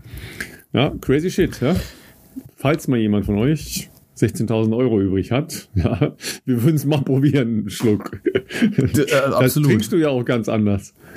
Das ja, äh, also ich meine, man mehr wahrscheinlich. Ich weiß nicht, ob ihr, vielleicht habt ihr ja zu Hause auch äh, schon mal sehr teuren Wein getrunken oder keine Ahnung, sehr Also ich habe noch keinen Wein getrunken für 2000 Euro auf jeden Fall. Die Flasche. Ja, sagen wir so, ich äh, kenne Menschen aus dem Fußballbereich, die äh, zumindest mal so 1000 Euro teure Weinflaschen trinken und das halt auch noch rausposaunen. Ja, mhm. äh, ich sage jetzt nicht wer, aber äh, und es sind nicht Spieler. Ja, ich sage nochmal, es sind also jetzt nicht äh, in erster Linie Spieler, sondern aus dem Umfeld. Ja, da ist das so ein, keine Ahnung, jedenfalls die Vielleicht ist er auch. Raus. Also vielleicht, ja. ich will jetzt auch gar nicht sagen, dass ein 1000 Euro Wein ja, vielleicht nicht gut das, ist, aber muss man es dann sein, erzählen? Das, das mag ist halt der sein, Punkt. Aber ähm, es, es bleibt halt ja absurd teuer. Genau, das ja, ist halt die Frage, ist es sympathisch, genau das zu erzählen? Mal, was genau ist nochmal ein guter Wein? Ja, genau. Der, der schmeckt, der, der schmeckt, oder? Richtig, der, der, der, der am Ende ja. gut schmeckt auch, sag ich genau, jetzt mal. Genau, das ähm, ist so ähnlich wie Kunst. Was ist gute Kunst? Da hatten wir schon ja äh, nach ne? unserem Live-Podcast in Frankfurt äh, diverse genau, äh, genau. Analysen, richtig, als wir in Frankfurt richtig, unterwegs genau, waren und diverse Galerien ja, noch äh, gesehen ich empfehle, haben. Ich empfehle monochrome, Bil monochrome Bilder. Ja, das könnt ihr auch googeln. ja, da gibt's äh, sehr bekannte äh, Künstler, die entsprechend da äh, auch Feldforschung auf dem äh, Bereich betrieben haben. Aber äh, mal so ein kleines angereichertes Wasser für 2000 Euro die Flasche. Äh? Entspannt. Gönnen dir mal was. ich gebe Felix gleich mal den Auftrag, er braucht noch ein paar, wir brauchen noch ein paar mehr Werbepartner, ähm, damit ich mir entspannt normalerweise so zum Frühstück 2000 Euro Wasser reinziehen ja. kann. Ähm, bevor wir, also Werbung ist eigentlich ein gutes Stichwort, denn wir haben heute gar keinen Werbepartner, aber wir wollen heute mal unbezahlte Werbung machen, einfach weil äh, wir uns äh, bei jemandem aus unserer Community bedanken wollen, und zwar bei dem René. René, falls du diese Folge hörst, wir haben dich nicht vergessen. Wir haben auch die Mikrofone erhalten, die du uns zugesandt hast. Ähm, denn René ist aus der Schweiz. Ich kämpfe noch mit dem Zoll. genau, also Ralf hat seins noch nicht. Das ist auch mein persönliches Problem. Es hängt noch mit irgendwelchen Zollgebühren zusammen, äh, die äh, noch nicht beglichen sind oder vielleicht ja, ich habe das nicht sind, verstanden. Entschuldigung, ich kann ja nicht alles verstehen. Auf jeden Fall hört der René unseren Podcast, äh, ist in der Schweiz und arbeitet für ein ähm, Audiounternehmen, nämlich für die Audiobauer Pro AG und äh, war so nett, dass er gesagt hat, hey, wenn ihr möchtet, kann ich euch auch Lavalier-Mikrofone zusenden. Das ist ein anderes Mikrofon als das, was wir aktuell verwenden. Also Ralf hat sowieso wahrscheinlich zu Hause äh, fast ein Studio. Ich habe einfach ein relativ simples Mikrofon von Sture, was einfach so auf dem, mit so einem Dreibein vor mir äh, quasi vor meinem Laptop steht. Ähm, die Lavalier-Mikros sind halt welche, die man so einfach am Kragen anklipsen kann, was man ja sonst auch gerne mal, was wir auch hatten beim Live-Podcast, ja genau. Ja, genau. Ähm, und Ralf, äh, wenn wir beide mal die dann vorliegen haben, also auch du, können wir ja mal eine Folge mit dem Mikro aufnehmen. Noch ist das nicht möglich, aber wir wollten nicht, dass der René denkt, wir sind undankbare äh, Penner. Ähm, wir haben das bekommen, zumindest einer hat es bekommen. Ralf bekommt das noch. Ich verstehe schon, dass ich der undankbare Penner bin. Ich habe schon verstanden. wir wollten ja einfach nur mal. Aber du hast recht, mal, ich bin unfähig, der unfähige Penner, das stimmt. ich wollte einfach nur mal stimmt. Danke sagen. Und schon. für diejenigen, die euch äh, die Mikrofone suchen, äh, etc., ähm, das Ganze findet ihr auch noch unter Voice Technologies heißt das Ganze, www.vt-switzerland.com. Ähm, wie gesagt, wir kriegen kein Geld dafür. Wir haben beide ein Mikrofon bekommen, äh, worüber uns wir freuen. Das ist total aufmerksam von dir und wir bedanken uns und hoffen, dass wir das vielleicht auch zukünftig hier für die Aufnahmen nutzen können. Und ähm, ja, auch mal so eine äh, angenehme Story äh, sozusagen, dass jemand aus der Community sagt, hey, passt auf, ich arbeite zufällig für eine Firma, die stellt total tolle Mikrofone her. Kann ich euch da was zuschicken? Darüber freuen wir uns natürlich. Worüber wir uns auch freuen, ist natürlich, dass uns schon mehrere Leute daran erinnert haben, dass wir doch hoffentlich noch die Startplätze verlosen für den Berliner Halbmarathon, weil der ist ja schon übermorgen morgen. Und es wird höchste Zeit, dass wir die verlosen. Ähm, das war jetzt ein bisschen Spaß. Ähm, natürlich haben wir nicht vergessen, dass wir noch zwei Startplätze verlosen können, denn es ist ja bei dem Live-Event in Frankfurt vor Ort sind zwei Plätze verlost worden und äh, Ralf und ich dürfen auch nochmal zwei Plätze verlosen. Ähm, der Halbmarathon in Berlin ist allerdings wie üblich im April nächsten Jahres. Insofern haben wir da jetzt noch nicht die große Notwendigkeit gesehen, das ähm, zu forcieren. Aber bevor wir noch mehr Nachrichten bekommen von äh, aufmerksamen Leuten aus der Community, äh, würde ich sagen, wir eröffnen jetzt einfach die Runde und machen das ganz ähm, ganz äh, einfach. Wir machen das nämlich nicht per Zufallsprinzip, weil das ist irgendwie so ein bisschen, ja, man kann so aufs Losglück entscheiden lassen. Das finden wir aber gar nicht mal so cool, sondern wir würden sagen, wer einen Startplatz für den Berliner Halbmarathon möchte, der schreibt uns eine Motivationsmail, warum er diesen Startplatz bekommen sollte. Und das Ganze schreibt ihr natürlich ähm, an äh, bestzeit.podcast. Das ist unsere E-Mail-Adresse, die kennt ihr eh schon, die ist auch überall ähm, verlinkt in der äh, Podcast-Beschreibung. Und dann schreibt uns doch mal, warum wir euch diesen Startplatz geben sollten. Und dann würde ich sagen, wir sammeln mal eine gute Woche oder vielleicht auch zwei Wochen die Mails, die bei uns reinkommen. Und dann schauen Ralf und ich da mal durch, wen wir äh, von euch dafür am ehesten geeignet sehen, sozusagen. Ja, ähm, aber man kann ja noch ein bisschen trainieren. Also ich hätte ja gesagt, ihr könnt eigentlich es noch schaffen, in Frankfurt Halbmarathon zu laufen, aber in Frankfurt. Meinst, wir machen so einen Trials, wir machen äh, wie soll ich sagen, Ausscheidungswettbewerbe. Genau, ja, aber da gibt's halt ähm, keinen Halbmarathon, ja. Äh, also anders als jetzt zum Beispiel in Köln, wo es ja äh, einen relativ großen Teil an Halbmarathon-Attentäterinnen äh, und Attentätern gibt. Aber ähm, bis April kann man das hinkriegen. Ja, ich könnte es sogar, glaube ich, schaffen, meine Schwester dazu zu bekommen. Und das ist wirklich eine Herausforderung. Also für mich jetzt persönlich. Ne? ja, also mal gucken, mal gucken. Ja, vielleicht machen wir da so ein Family-Ding draus. Mal schauen. Das wäre stark. Ja, wobei es kommen schon die ersten Arbeitstermine. Also mhm. das ist ja immer bei mir die Problematik leider, ja, mit ähm, mit der Überschneidung mit irgendwelchen Jobgeschichten, die ich äh, genau. dann nicht äh, switchen kann. Das ist immer ja auch bei bei länger vorzubereitenden Triathlon-Veranstaltungen nicht so einfach. Ne? Also ich habe jetzt gerade eine sehr gute Form, äh, nee, nicht gute Form, sondern ich habe einen guten Formaufbau, sagen wir mal so, ja. Äh, Basis gelegt, aber ich weiß im Moment noch gar nicht, wohin damit. also gibt es ich habe alles halt. angeguckt von Dezember bis äh, April, aber es ist alles, es ist alles nicht so richtig passend. Dezember hätte ich einen guten Tipp für dich. Und zwar? Hat auch mit Halbmarathon zu tun. Du könntest deinen guten Freund Dieter Baumann in Tübingen äh, besuchen. Da gibt es nämlich einen Nikolauslauf in Tübingen, der zufällig auch ein Halbmarathon ist. Und der ist gar nicht mal flach, aber der soll sehr schön sein.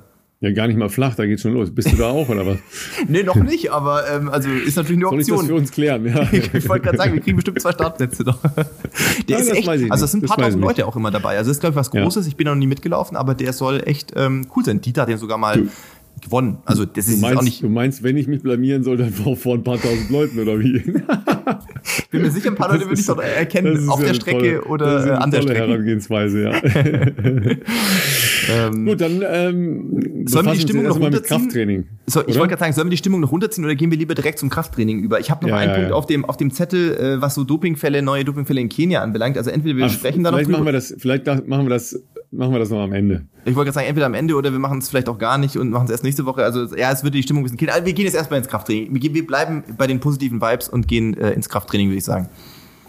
Ja, und zwar, ähm, nachdem wir ja hier gesagt haben, ah, Leute, Krafttraining, vielleicht muss man da mal ein bisschen genaueren Blick drauf werfen, ja, und äh, Philipp das ja als ein Learning für äh, mindestens den nächsten äh, Aufbau mitnehmen wollte.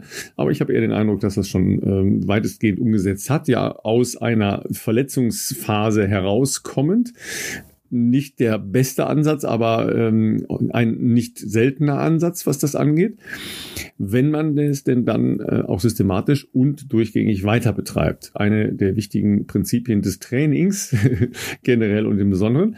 Und daraufhin hat uns äh, Janine geschrieben aus unserer Community, vielen Dank dafür, und hat uns einen Kontakt hergestellt zu einem Hochspringer.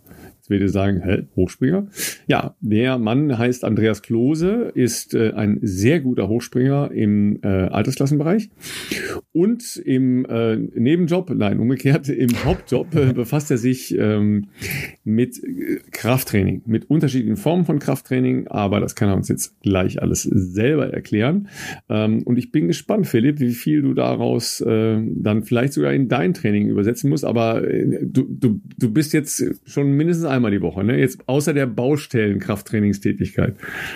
Ähm, ich, ich, es, mm, ja, ich ja, versuche. Ein, oh, das, das, war jetzt aber eine sehr, sehr klare und äh, wirklich, also fast wissenschaftliche Antwort. Ich wollte sagen, ich wollte ja sagen, aber das wäre halt auch nicht richtig. Ich eigentlich ja, aber zum Beispiel Donnerstag ist ein klassischer Tag, wo ich gerne Physio und Krafttraining mhm. immer verbunden habe. Für morgen habe ich beides schon wieder abgesagt, weil aber das können wir nächste Woche detaillierter besprechen. Ich morgen eine wichtige Lieferung erwarte, die sich jetzt nicht äh, hat verschieben lassen. Halt dich fest, Ralf. Ich weiß, du bist ein großer Fan. Ich Nein, bekomme das, das, das noch nicht. Sag's, okay. sag's, sag's noch nicht. Okay. Ich weiß es, ich weiß es ja schon.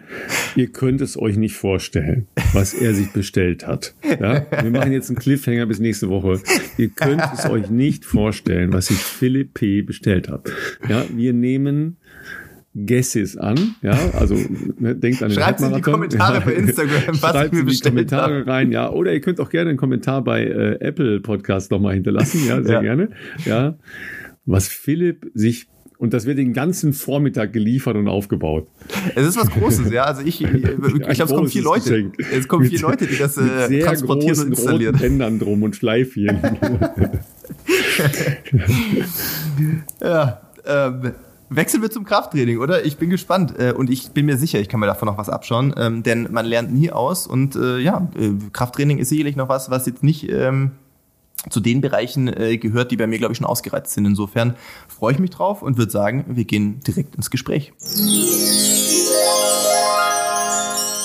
Lieber Andreas, freut uns sehr, dass du hier in unserer kleinen äh, Podcast-Welt unterwegs bist. Äh, leider muss Philipp sich jetzt um sein kleines, äh, neu erworbenes Schätzchen kümmern. Wir haben ja noch nicht verraten und wollen das auch noch nicht verraten, äh, was er heute geliefert bekommt. Aber es ist so groß, dass er sich darum kümmern muss.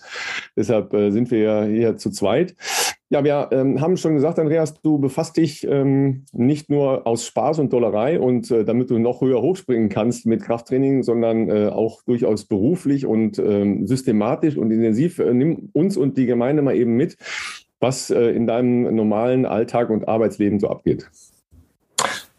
Ja, also eigentlich spreche ich ja gar nicht als Hochspringer im athletischen Bereich. Also ähm, mein Beruf, ich bin tatsächlich Sport- und Bewegungstherapeut und in dem Rahmen ähm, habe ich auch weiter Ausbildung gemacht Richtung Physiotherapie, manuelle Therapie, osteopathische Sachen, ähm, so dass ich eben mit Sportlern äh, sie sehr gut ähm, äh, bearbeiten und therapieren kann. Und Krafttraining, ich habe ja, werde ja von vielen Sportlern, Leistungssportlern eben auch gebucht und Krafttraining ist eben eine äh, unglaubliche Trumpfkarte, eigentlich für jedermann und insbesondere natürlich für Sportler sowieso. Denn wenn man Krafttraining unter verschiedenen Gesichtspunkten sieht, ähm, aus einer Gesundheitsressource, aber eben zur Leistungssteigerung und vor allem auch, dass man sich erstmal gar nicht verletzt, ähm, ist es eigentlich gar nicht mehr wegzudenken. Ja? Und deswegen bin ich, habe ich mich in den letzten gut 35, 38 Jahren als ähm, Experte im Athletikbereich und Krafttrainingsbereich einfach entwickelt, weiterentwickelt und helfe einfach den, den Sportlern und Sportlerinnen,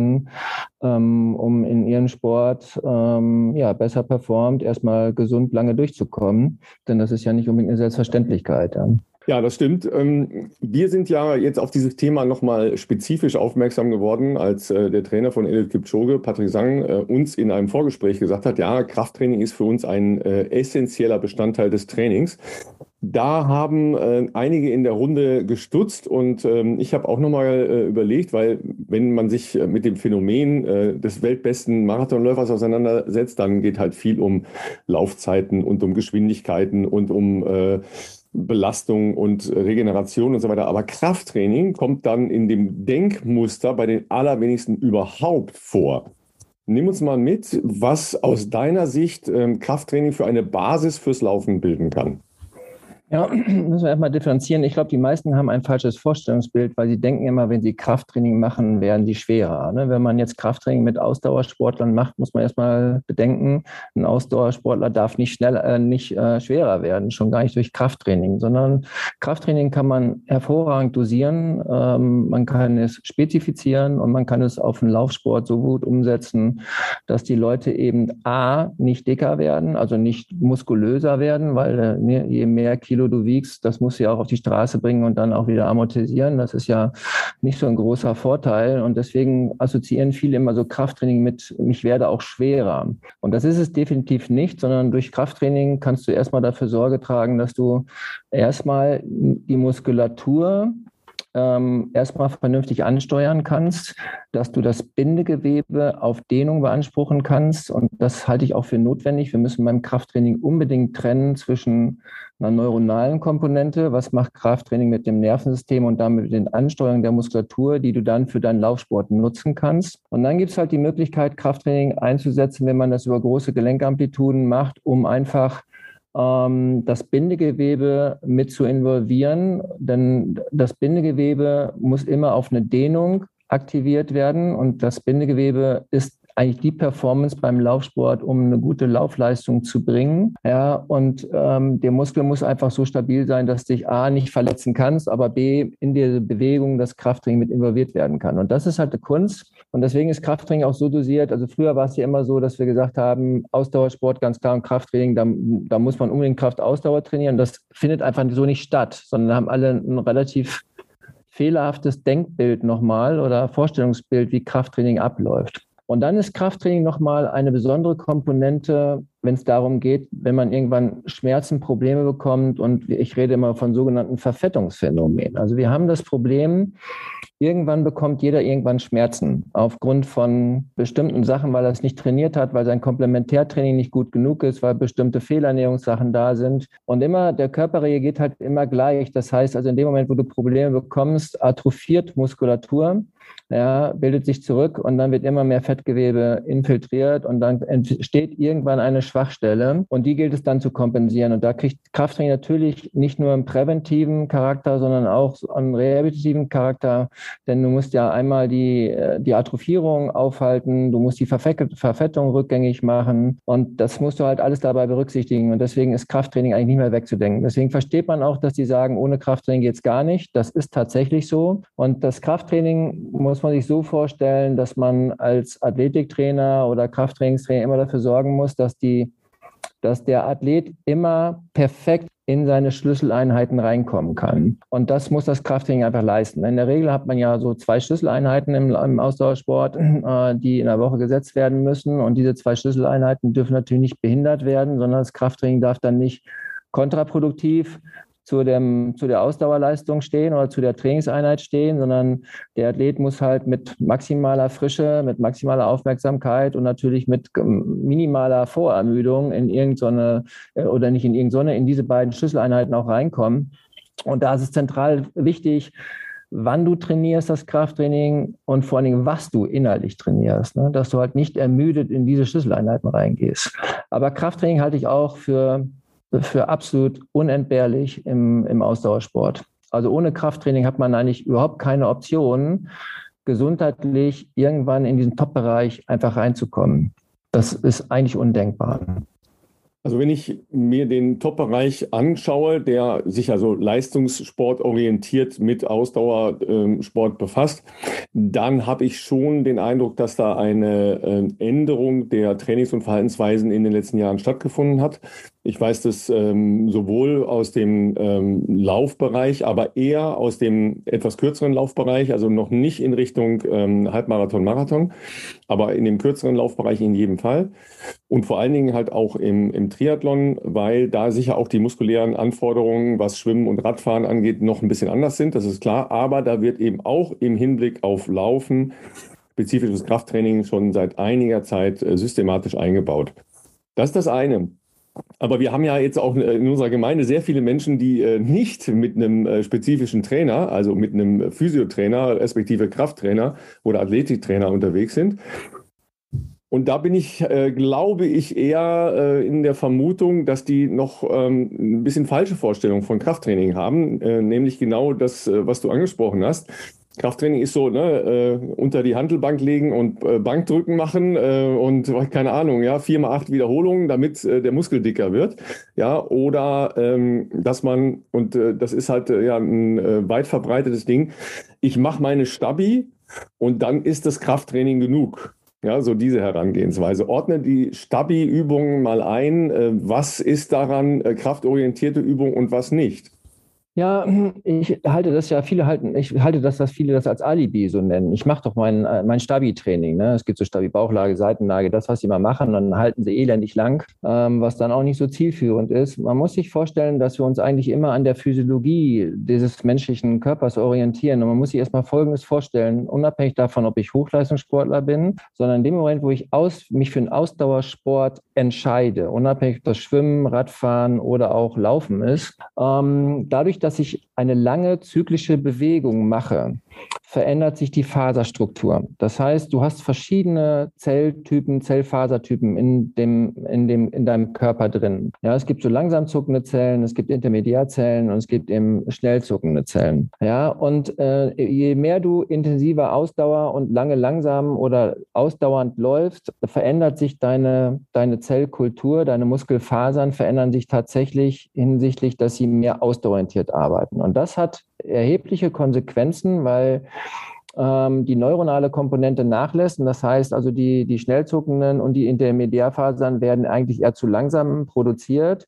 Und dann fehlt ja ein gewisser Schutz für für das, was der Körper dann auch tatsächlich braucht. Also man muss sich vielleicht mal Folgendes vorstellen, wenn Sie, wenn man ganz normal läuft, dann sind die Kräfte, die auf dem Boden so wirken, die durch den Körper gehen. Beim normalen Spazierengehen bin ich beim Dreifachen des Körpergewichts, wenn ich jogge, beim Vierfachen des Körpergewichts. Nehmen Sie sich das Körpergewicht, das Ganze mal vier und das bei jedem Laufschritt, den man so durchführt. Ja, und äh, es sind halt nur bestimmte Nervenstrukturen und Muskelfasern in der Lage, diese zyklischen Kräfte dann eben auch zu stabilisieren. Und da entsteht dann irgendwann ein Missverhältnis. Und das heißt, die, diese zyklische Belastung machen dich dann irgendwann lange langsam, auch wenn du Tempolaufeinheiten machst, aber das Gewebe verändert sich halt. Und wenn du jetzt nur Stabi-Übungen machst, sagen wir, du hast jetzt Stabilationsübungen, dann ist das schön, weil du ein bisschen Athletiktraining machst, aber das meinen wir natürlich nicht mit Krafttraining, sondern das Krafttraining eines Ausdauersportlers muss genau das Gegenteil sein von dem, was er macht.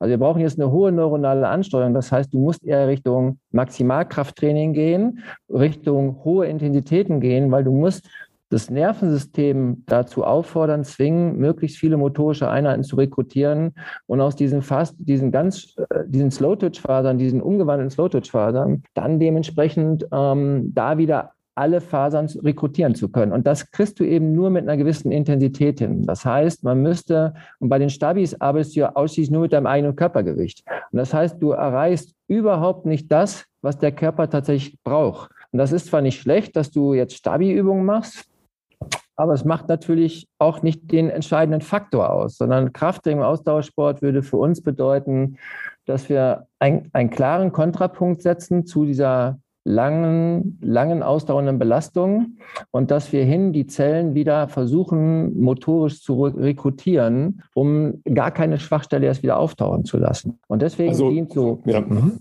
dient Stabis dem dem Körpergefühl und der, der Grundathletik und diese Alibi-Funktion, ich habe was gemacht. Aber das ist nicht das mit dem Krafttraining gemeint, was wir, ähm, was wir natürlich unbedingt benötigen, um jemanden verletzungsfrei über einen langen Zeitraum bearbeiten zu lassen oder auch laufen zu lassen. Also ich, also ich, ich sage oft, äh, Stabi-Training ist wunderbar fürs, äh, fürs Gefühl und äh, fürs schlechte Gewissen, ja, weil es ist immer noch besser, als auf dem Sofa zu liegen. ja, ja. Das, das schon. Aber man darf das eben nicht mit, äh, mit Krafttraining in dem Sinne verwechseln. Ja? ja? Aber da sind ja, da sind ja so viele äh, Missverständnisse, ja, weil Maximalkrafttraining äh, klingt ja für die meisten schon nach Bodybuilding. Ja? Mhm. Äh, tatsächlich machen die ja was ganz anderes als Maximalkrafttraining. Äh, die machen nämlich sehr lange, ähm, sehr, sehr hohe Umfänge und gar nicht diese maximale Ansteuerung. Ja? Nimm uns noch mal mit, in welchem Bereich definierst du Maximalkrafttraining?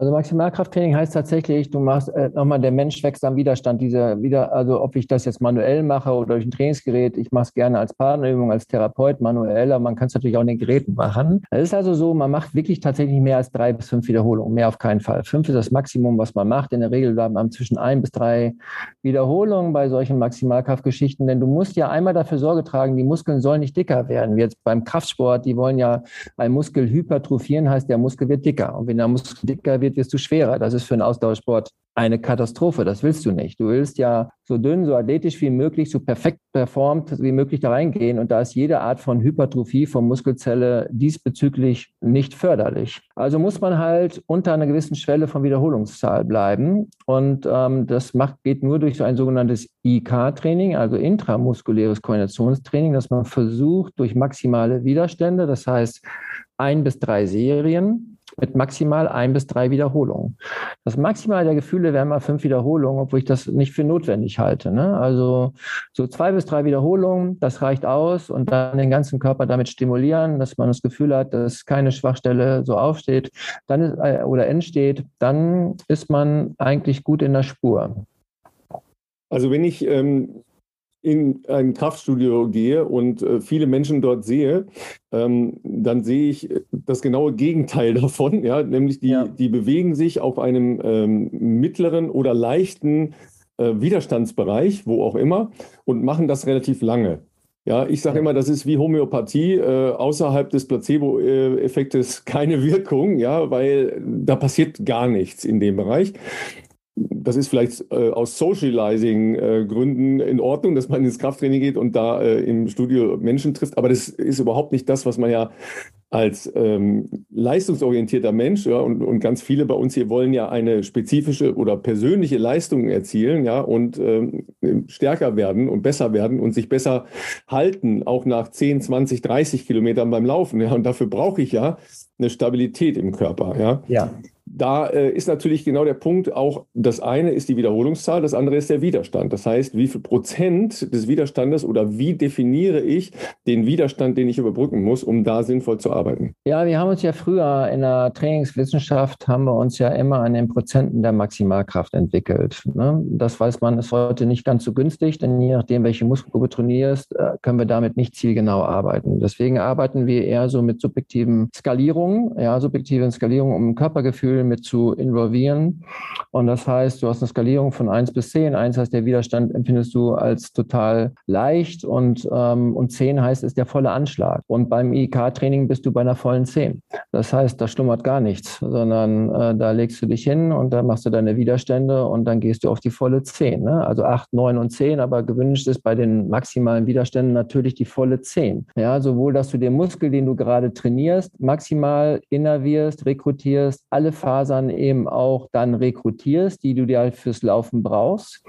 Und das Gute daran ist ja, dass das Nervensystem sofort reagiert. Das heißt, du hast die sofort zur Verfügung. Deswegen musst du auch nicht elendig lange warten, dass man braucht jetzt 72 Stunden Pause, wie es ja früher so suggeriert worden ist, sondern du machst es, dann gehst du laufen und bist gleich besser, weil das Nervensystem einfach so aktiviert worden ist. Und man muss schon dabei sagen, ähm, es ist sinnvoll, dass sich ein, ein, ein Athlet oder eine Athletin grundsätzlich vorher erstmal durchchecken lässt. Also, äh, dass man weiß, wir machen ja so einen sporttherapeutischen Check und der erstmal guckt, wie ist denn die Anatomie derjenigen oder desjenigen, der da gerade diesen Sport betreibt. Ja, und dadurch, wenn wir dann erst den Körperstatus nehmen und die Gelenke einmal überprüfen, dann können wir uns ein sehr, sehr genaues Bild davon machen, wie das Bindegewebe ist. Ist es ein straffes Bindegewebe? Kann das Bindegewebe mit in die Laufleistung äh, mit involviert werden? Ja, und wie ist die Muskulatur? Da werden diese Tests ja alle durchgeführt und dann kann man eigentlich eine glasklare Antwort geben. Das heißt, wir können auch nicht alle über einen Kamm scheren, sondern die jetzt sehr ein weiches Bindegewebe haben und auch so insgesamt hypermobil ist und das Bindegewebe gar nicht mit involviert ist und die gehen in so einen Laufzyklus rein, dann wird das eine Frage der Zeit, wann die ein orthopädisches Problem bekommen. Und genau diese Sachen kann man komplett verhindern, wenn man vorher so ein Check-up macht und einfach guckt, wie die Anatomie, die Indianatomie ist. Ja, und die gilt es dann zu performen. Und das heißt, das Bindegewebe muss dann gedehnt werden, also regelmäßig gedehnt werden. Der Muskel muss regelmäßig gepflegt werden. Die Gelenke müssen jeden Tag mobilisiert werden. Und die Muskulatur muss jeden Tag angesteuert werden damit du gar nicht erst in so eine Schwachstelle reinkommst. Und wenn du das dann kombinierst mit einer für dich perfekten Ernährung, gesunden Ernährung, ja, mit gewissen Tagesritualen, die du mit involvierst, dann kannst du auf jeden Fall ganz, ganz lange und ganz oben auch ankommen. Aber du musst halt genau in diese Rituale reinkommen. Das ist nicht so eine Alibi-Funktion, ich mache ein bisschen Krafttraining, gehe mal zweimal die Woche da irgendwo hin, sondern die Athleten, wenn wir sie vorher hier behandeln oder auch betreuen, das kannst du auch tagtäglich machen. Ne? In dem Moment, wo der Körper diese Belastung gewöhnt ist, dann kannst du das auch täglich ein bis zweimal machen. Das klingt jetzt halt natürlich für, äh, für einen Normalsterblichen schon wieder nach einer Halbtagesbeschäftigung. Ja, also wenn, wenn man das mal äh, so äh, runterbricht, also jetzt erstmal vom Verständnis her, also ich muss erstmal ein Check-up machen, dass ich eine Idee gewinne, was bin ich eigentlich für ein Typ ähm, ja. Athletin oder Athlet oder Läuferin und Läufer. Ja. Ähm, ich muss eine Idee haben, welche Übungen überhaupt für mich relevant sind. Ja, das, äh, da kommen wir vielleicht gleich nochmal zu. Ja, und dann ähm, muss ich natürlich halt auch eine Idee gewinnen, wie ich den Widerstand, den ich erzielen will, überhaupt erzielen kann. Ja, ja, weil ähm, viele werden natürlich fragen, mh, hm, wie kann ich es zu Hause machen? Ja, ja. Ähm, weil das ja ähm, oft auch ein zu großer Aufwand ist, zu sagen, okay, ich gehe vielleicht drei oder viermal die Woche noch zusätzlich zu laufen, ja. äh, etc. in ein Fitnessstudio oder in, oder in Kraftraum. Da muss ich noch mal ganz kurz einhaken. Also nochmal, das sind in der Regel Partnerübungen und die Partnerübungen dauern nicht länger als drei bis fünf Minuten und dann bist du fertig. Und das, das wollte ich hören. Das klingt doch nach einer sehr, sehr handhabbaren Geschichte. Ne? Ja, also Routine, so ne? was du gesagt hast. Ja, genau. Das ist so mhm. einfach. Also ähm, das ist auch kein Hexenwerk. Also in dem Bereich, wo man weiß, wie der Körper anatomisch gebaut ist und wenn man die Stärken und die schwachen Stellen herauskristallisiert hat. Die Übungen an sich sind total simpel. Das sind Ganzkörperübungen, aber so, dass der ganze Körper auch stimuliert wird. Man braucht halt einen Trainingspartner Partner, ja, der die Widerstände gibt. Den haben wir ja, entweder zum Laufpartner, Partnerin oder du hast einen Lebenspartner, Partnerin. Ähm, das ist also ganz leicht. Man kann auch die Kinder missbrauchen dafür, oder? Oder das. Familie involvieren, alle. Tut Involvieren klingt besser, ja, danke. Ne, alle, tut allen gut letztendlich. Ne? Ja. Und wir reden hier wirklich von, das ist ein Aufwand von zwei bis fünf Minuten. Also das ist wie Zähneputzen. Ja? Also das ist, und das meine ich auch mit Ritualisieren. Ne? Also, und selbst wenn du nur einmal äh, in einer Woche oder einmal in zwei Wochen das machst, äh, der Erfolg bleibt. Und das ist gut. Also das ist eben auch schön. Also wir haben ja früher mal gedacht, dass man, ähm, dass man so lange trainieren muss. Das ist alles nicht notwendig bei solchen Sachen. Und das ist natürlich eine ganz, ganz tolle Botschaft. Und die, die mehr Zeit haben, die machen es auch öfter. Und die schon professionell sind, machen es auch regelmäßiger. Und die nicht, die machen es zumindest so, um sich gesund und fit zu halten, um da nicht nur durch Ausdauerbelastung sich irgendwann ein orthopädisches Defizit rein oder einlaufen oder einfahren oder einschwimmen. Das wird ja zwangsläufig passieren. Also jeder Ausdauersportler, wirklich jeder Ausdauersportler, der kein äquivalentes Krafttraining macht, der wird ein orthopädisches Problem bekommen. Weil diese Umswitchen, und das merkt ihr ja auch, nimm mal eine längere Ausdauerbelastung, danach mach mal irgendwas, was dich, eine, eine, eine Belastung, so, so ein Seitgalopp beispielsweise, das ist, du bist nicht dazu in der Lage. Du läufst 10 Kilometer, 20 Kilometer und sag mal eine Aufforderung, jetzt mach mal einen Seitgalopp. Dann merkst du, wie sehr das System in so einer zyklischen Bewegung so eingeölt und eingeschmiert ist, aber alles darüber hinaus nicht mehr funktioniert. Ja, und deswegen gehört so eine Gelenkpflege vor oder eine Vor- oder Nachbereitung des Laufens unbedingt dazu. Und das ist nicht so ein hoher Aufwand, sondern wenn du vor deinem Laufen deine Gelenke mobilisierst, damit sie für das Laufen bereit sind, wenn du am Ende deines Laufens ein wie Cool Down, so eine, so eine Gelenk- und Bindegewebspflege machst, ja, dann das sind wunderbare Möglichkeiten, wo du auf ganz sichere Art und Weise ähm, ganz gesund durch die Jahre gehen kannst. Und das ist unbedingt notwendig. Mobilisierung äh, der Gelenke, das ist vielleicht mal ähm, ein, ein, Punkt, wo wir anfangen, weil ähm, das kann man ja im Prinzip ähm, direkt nach dem Aufstehen machen. äh, Streber. Ich mache es, äh, mache es tatsächlich jeden Morgen nach dem äh, Aufstehen.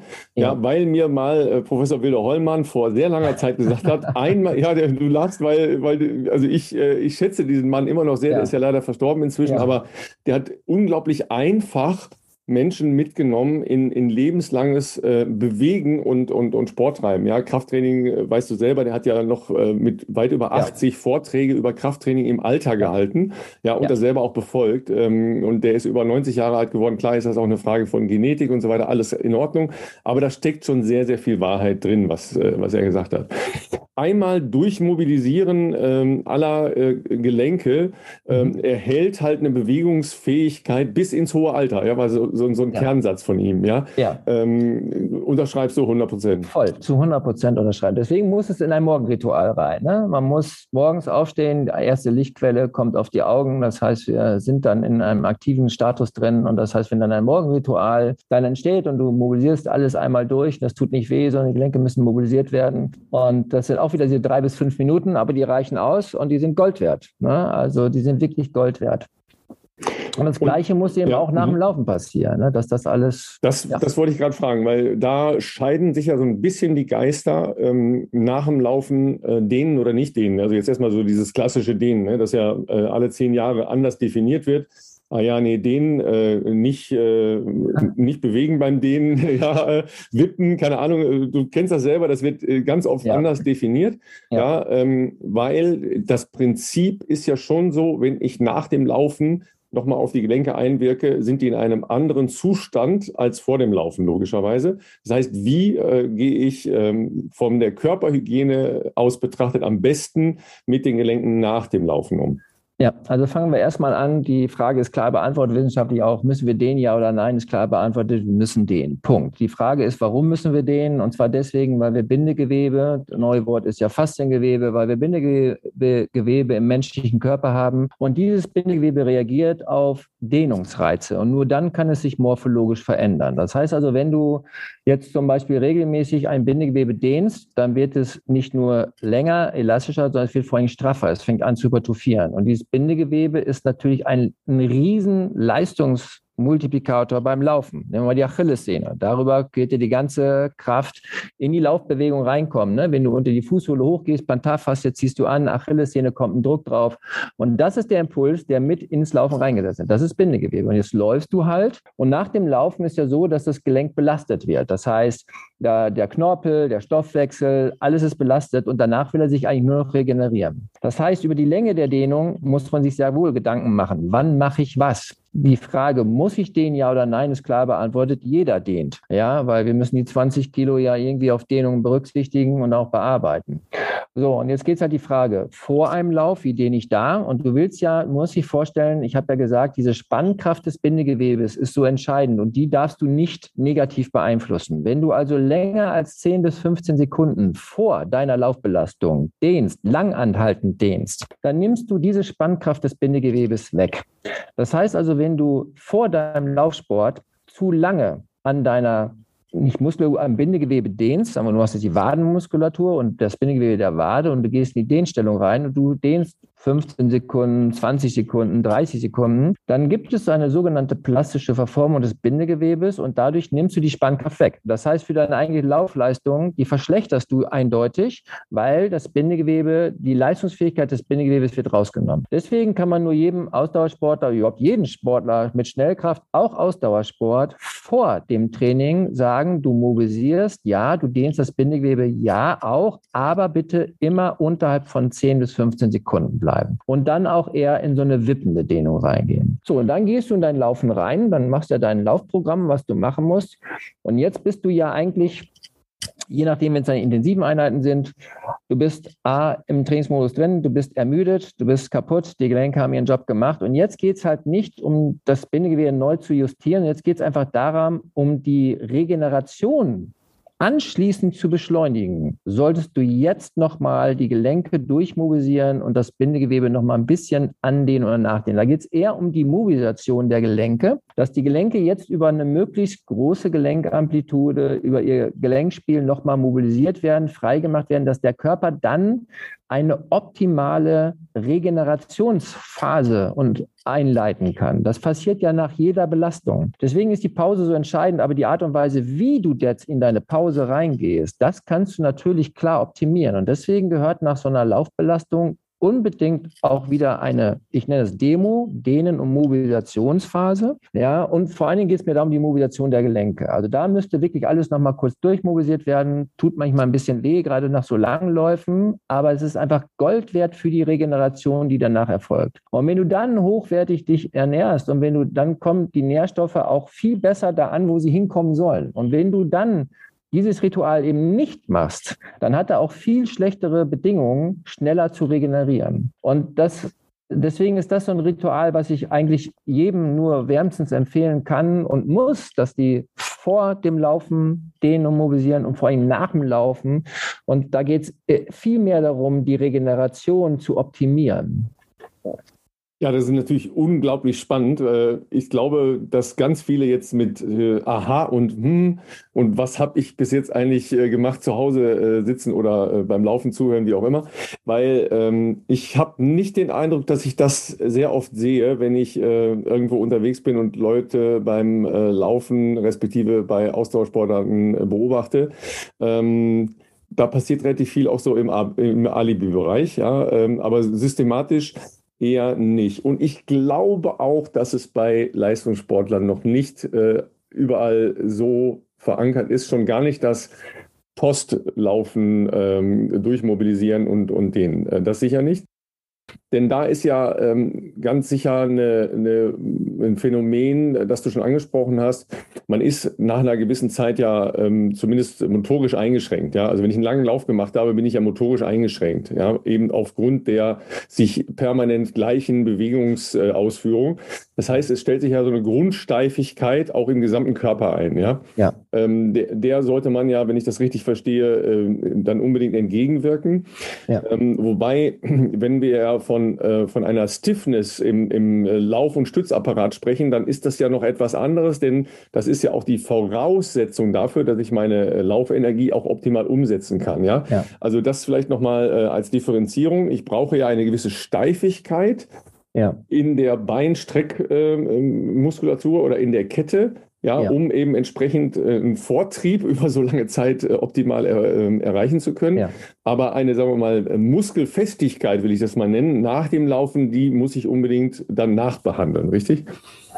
Ja, äh, ich denke mal, wir tun einfach gut daran, nicht nur vom Muskel zu sprechen. Also der hm, Muskel nee, hat nur einen Job, der mhm. kann nur kontrahieren. Das ja. Bindegewebe muss auf Dehnung beansprucht werden, der Muskel auf Kontraktion und ein Gelenk muss mobilisiert werden. Und diese Stiffness, das ist halt so, was man vorher überprüfen muss. Also nochmal, jeder hat eine ganz individuelle Anatomie und deswegen kann man nicht alle über einen Kamm stellen. Das musst du vorher überprüfen. Wenn man so einen Check-up macht beispielsweise und du guckst die Gelenke an, nimm das obere Sprunggelenk und guckst, wie elastisch ist das? Wie groß ist denn der Widerstand, der vom Bindegewebe entgegengebracht wird? Es gibt ja Leute, die können das Bindegewebe sehr wohl einsetzen und da ist sofort eine richtige Peitsche da, die sagen, die setzen den Fuß auf und da kommt sofort eine Reaktion. Das heißt, die Reaktivität ist hoch. Und dann gibt es das Gegenbeispiel, die hypermobilen Leute, ja, die, die, die, die mobilisierst du und denkst du, verdammt, ab wann kommt das Bändegewebe überhaupt ins Spiel? Ja, und da merkt man schon, die einen können dann ganz schnell laufen, die anderen können es gar nicht, weil das Bindegewebe nicht mit involviert wird. Trotzdem laufen die beide lang. Ne? Der eine wird dann ein Problem kriegen, der andere dann nicht, also orthopädischer Hinsicht. So, und dann musst du ja nach dem Laufen, ist genau das, was du beschreibst, du, das ist so eingefahren durch die typischen Bewegungen und sagst so, und jetzt musst du das ja irgendwie befreien. Jetzt musst du ja irgendwie raus aus diesem Rhythmus. Ja, und das, und deswegen ist es zwingend notwendig, von dieser Stiffness dann wegzugehen und dann dem Körper die bestmögliche Regenerationsbasis zu schaffen. Und das geht nicht, also der Körper will ja danach nichts mehr. Du willst dich ja noch ablegen, du willst die Pause rein und dann, und mir geht es nur um die Regenerationsbeschleunigung und dann macht es einfach Sinn, nochmal ganz kurz zu mobilisieren, auch wenn es weh tut. Das tut manchmal ein bisschen weh, weil es einfach, du musst raus aus dieser Steifigkeit daraus. Aber es ist auch nicht so ein langes Dehnen, das macht man ja gar nicht. Ne? Du willst ja auch die Physiologie nicht beeinflussen, also nicht negativ beeinflussen. Das ist wieder so ein wippendes, intermittierendes Dehnen, aber eben auch über eine große Amplitude. Und dann bist du frei. Und den Rest macht der Körper. Und dann brauchst du wirklich Ruhe. Ja. dann werden ja die Gelenke angenähert, damit bestmögliche Regenerationsphasen auch stattfinden können. Ja, ja.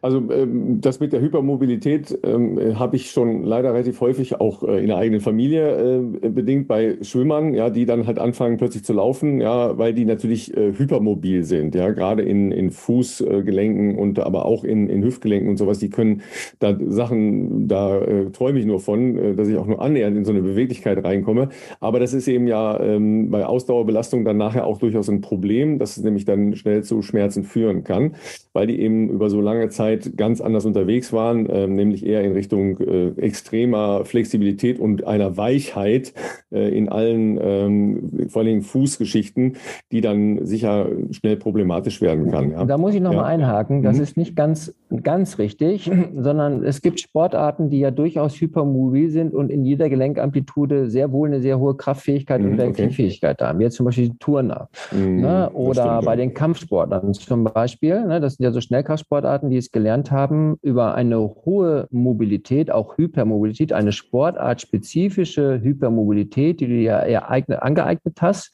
oder eben auch erworben hast. Ja, und sie sind aber in der Lage, in jeder Winkelamplitude eine optimale Kraft zu entfalten. Jetzt gibt es aber die angeborene, das angeborene weiche Bindegewebe, diese Hypermobilität. Ja, das heißt also, dass du von deinem genetischen Potenzial hypermobil bist. Ja, und da gilt es dann halt, regelmäßig Dehnungsreize zu setzen, dass du über die Jahre hinweg das für deine Gesundheit einbringen kannst, dass du da stabiler wirst. Man muss sich vorstellen, also dass man jetzt die Zuhörer auch mal ein bisschen ähm, einen Einblick darin. Wenn ich einen Muskel trainiere, ein Muskel erneuert sich alle vier bis sechs Wochen. Das heißt, wenn ich einen Muskel versuche zu performen, dann geht das relativ schnell. Wir sagen immer zwei muskuläre Zyklen, trainiere mal drei Monate und du hast sofort einen Effekt. Ja, weil die Runderneuerung der Muskulatur so schnell geht.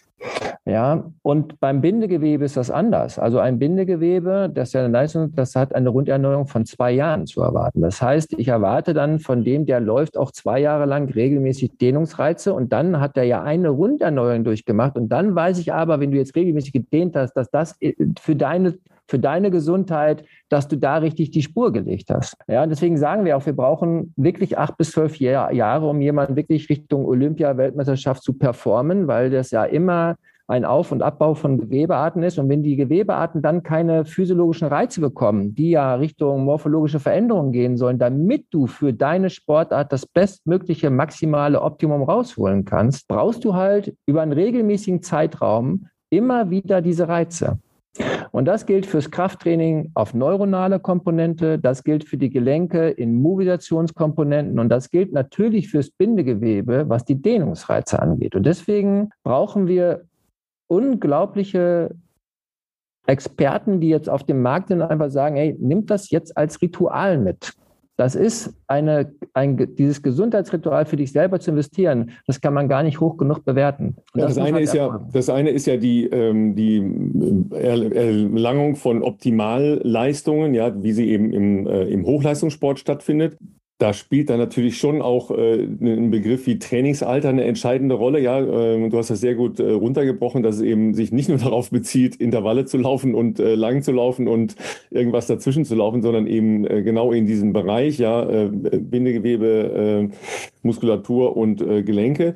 Aber ähm, das ist natürlich auch in der Leistungserhaltung für uns äh, Normalsterbliche, ja, äh, Sportlerinnen und Sportler und natürlich auch in der Prävention in Richtung Alterung äh, ein extremer Vorteil, der, glaube ich, überhaupt nicht im Sport äh, so verfolgt wird oder bekannt ist. Ja, weil das, was ich lese und sehe, spielt sich ganz, auf ganz anderen Ebenen ab, ähm, in, sagen wir mal, den populären Zeitungen entsprechend dazu ähm, oder auch in, äh, in irgendwelchen Vorträgen von Menschen, die dann halt äh, in ihren Laufseminaren Stabi-Übungen machen.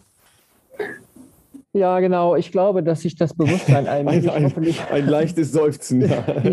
ja, hoffentlich verändert. Also man muss sich vorstellen, die Wissenschaft ist da ja sehr, sehr weit. Wir wissen zum heutigen Zeitpunkt, also Training und äh, Krafttraining ist altersunabhängig jederzeit machbar, durchführbar und du bringst deinen dein, dein Körper immer wieder auf ein höheres Niveau. Also man ist ja selbst ins Altenheim gegangen, hat sich 80 bis 100-Jährige rausgeholt, hat mit denen richtig hohe und intensives Krafttraining gemacht. Und du hast Kraftsteigerungen Äh, im Durchschnitt von bis zu 100, 120 Prozent zu erwarten, wenn du das einfach intensiv genug machst. Das heißt also, es gibt gar keine Altersgrenze.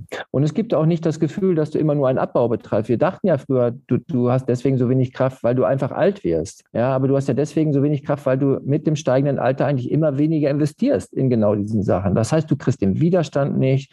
Ja, das heißt, du machst bestimmte Intensitäten, die der Körper einfach nicht mehr bekommt. Und das ist jederzeit, und deswegen sagt man ja, Wann fängst du an? Jetzt und zwar sofort. Also alle Zuhörer kann man nur sagen, wann fängst du an? Jetzt sofort. Ne, entscheide ich. Und wann hörst du auf? Nie. Du hörst nie wieder auf. Ne? Du entscheidest dich einmal und dann, ne, ich meine, das ist ja dein Körper, dein Potenzial, das ist dein Tempel und das gehört zur Tempelpflege mit dazu, dass du grundsätzlich sagst, ich muss das jetzt fördern. Und dazu, und das braucht halt, also der Mensch wächst am Widerstand, das ist überall so. Ne? Und du kannst den Widerstand musst du setzen. Und deswegen ist so, immer diese Athletik- und Stabi-Training, das wird immer so hofiert, ne? das ist wirklich eine gute Alibi-Funktion. Aber es ist natürlich nicht so, wie, es, wie wir verstehen, wie wir ein Gewebe systematisch trainieren. Ne? Ähm, jetzt nochmal so, ne? die Frauen äh, hören mal kurz weg, einmal so unter uns Männern. Nachlassender Testosterondruck spielt keine Rolle bei äh, Krafttrainingseffekten? Ja, doch, natürlich. Also ja. äh, unbedingt. Das ist ja vom Testosteron abhängig, äh, wie gut du die Kraft produzieren kannst. Ähm, aber das kannst du ja trotzdem, kannst du auch durch neuronale Komponente und äh, Krafttraining und Testosteron, es ist immer was im Blut drin, dass du Wachstumshormone ähm, im Blut drin hast, die was mit dir machen. Ein zu viel an Wachstumshormonen ist auch gar nicht so gesund. Also es lässt die Zellen ja eigentlich schneller altern. Also muss man einfach sehr dosiert damit umgehen ja, wenn du regelmäßig immer nur ein hochintensives ausdauerndes, belastendes Krafttraining macht, ist das erstmal eine, ist deine Lebenserwartung nicht so hoch, ja, weil die Zellen einfach dann nicht mehr die Teilungsfähigkeit haben. Das heißt also, da wäre ich schon ein bisschen defensiver, ja, das nur am Testosteron abhängig zu machen, ja, sondern du hast genügend im Blut drin und ähm, du kannst durch Ernährungsumstellung immer dafür Sorge tragen, dass du genügend Substanz in deinem Körper zur Verfügung hast, dass du für dein Training nutzbar machen kannst, um eben auch eine höhere Leistungsfähigkeit zu generieren.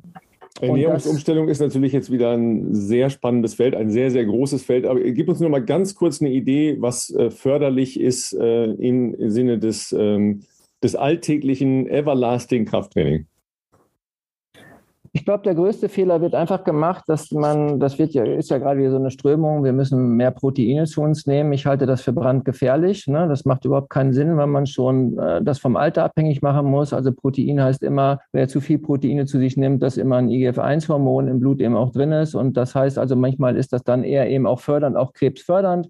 Es müssen auf jeden Fall pflanzliche Proteine sein, keine tierischen Proteine. Und mir geht es ja immer darum, lange gesund zu leben. Ja, das heißt also, was kann kann die Gesundheit einfach oder das Lang, die Langlebigkeit garantieren. Und da muss man erstmal auf eine pflanzliche Basis erstmal zurückgreifen. Und ähm, die Leute lesen immer, oh, wir brauchen viel Proteine und wir müssen mehr Proteine supplementieren und dann supplementieren sie alle Proteine.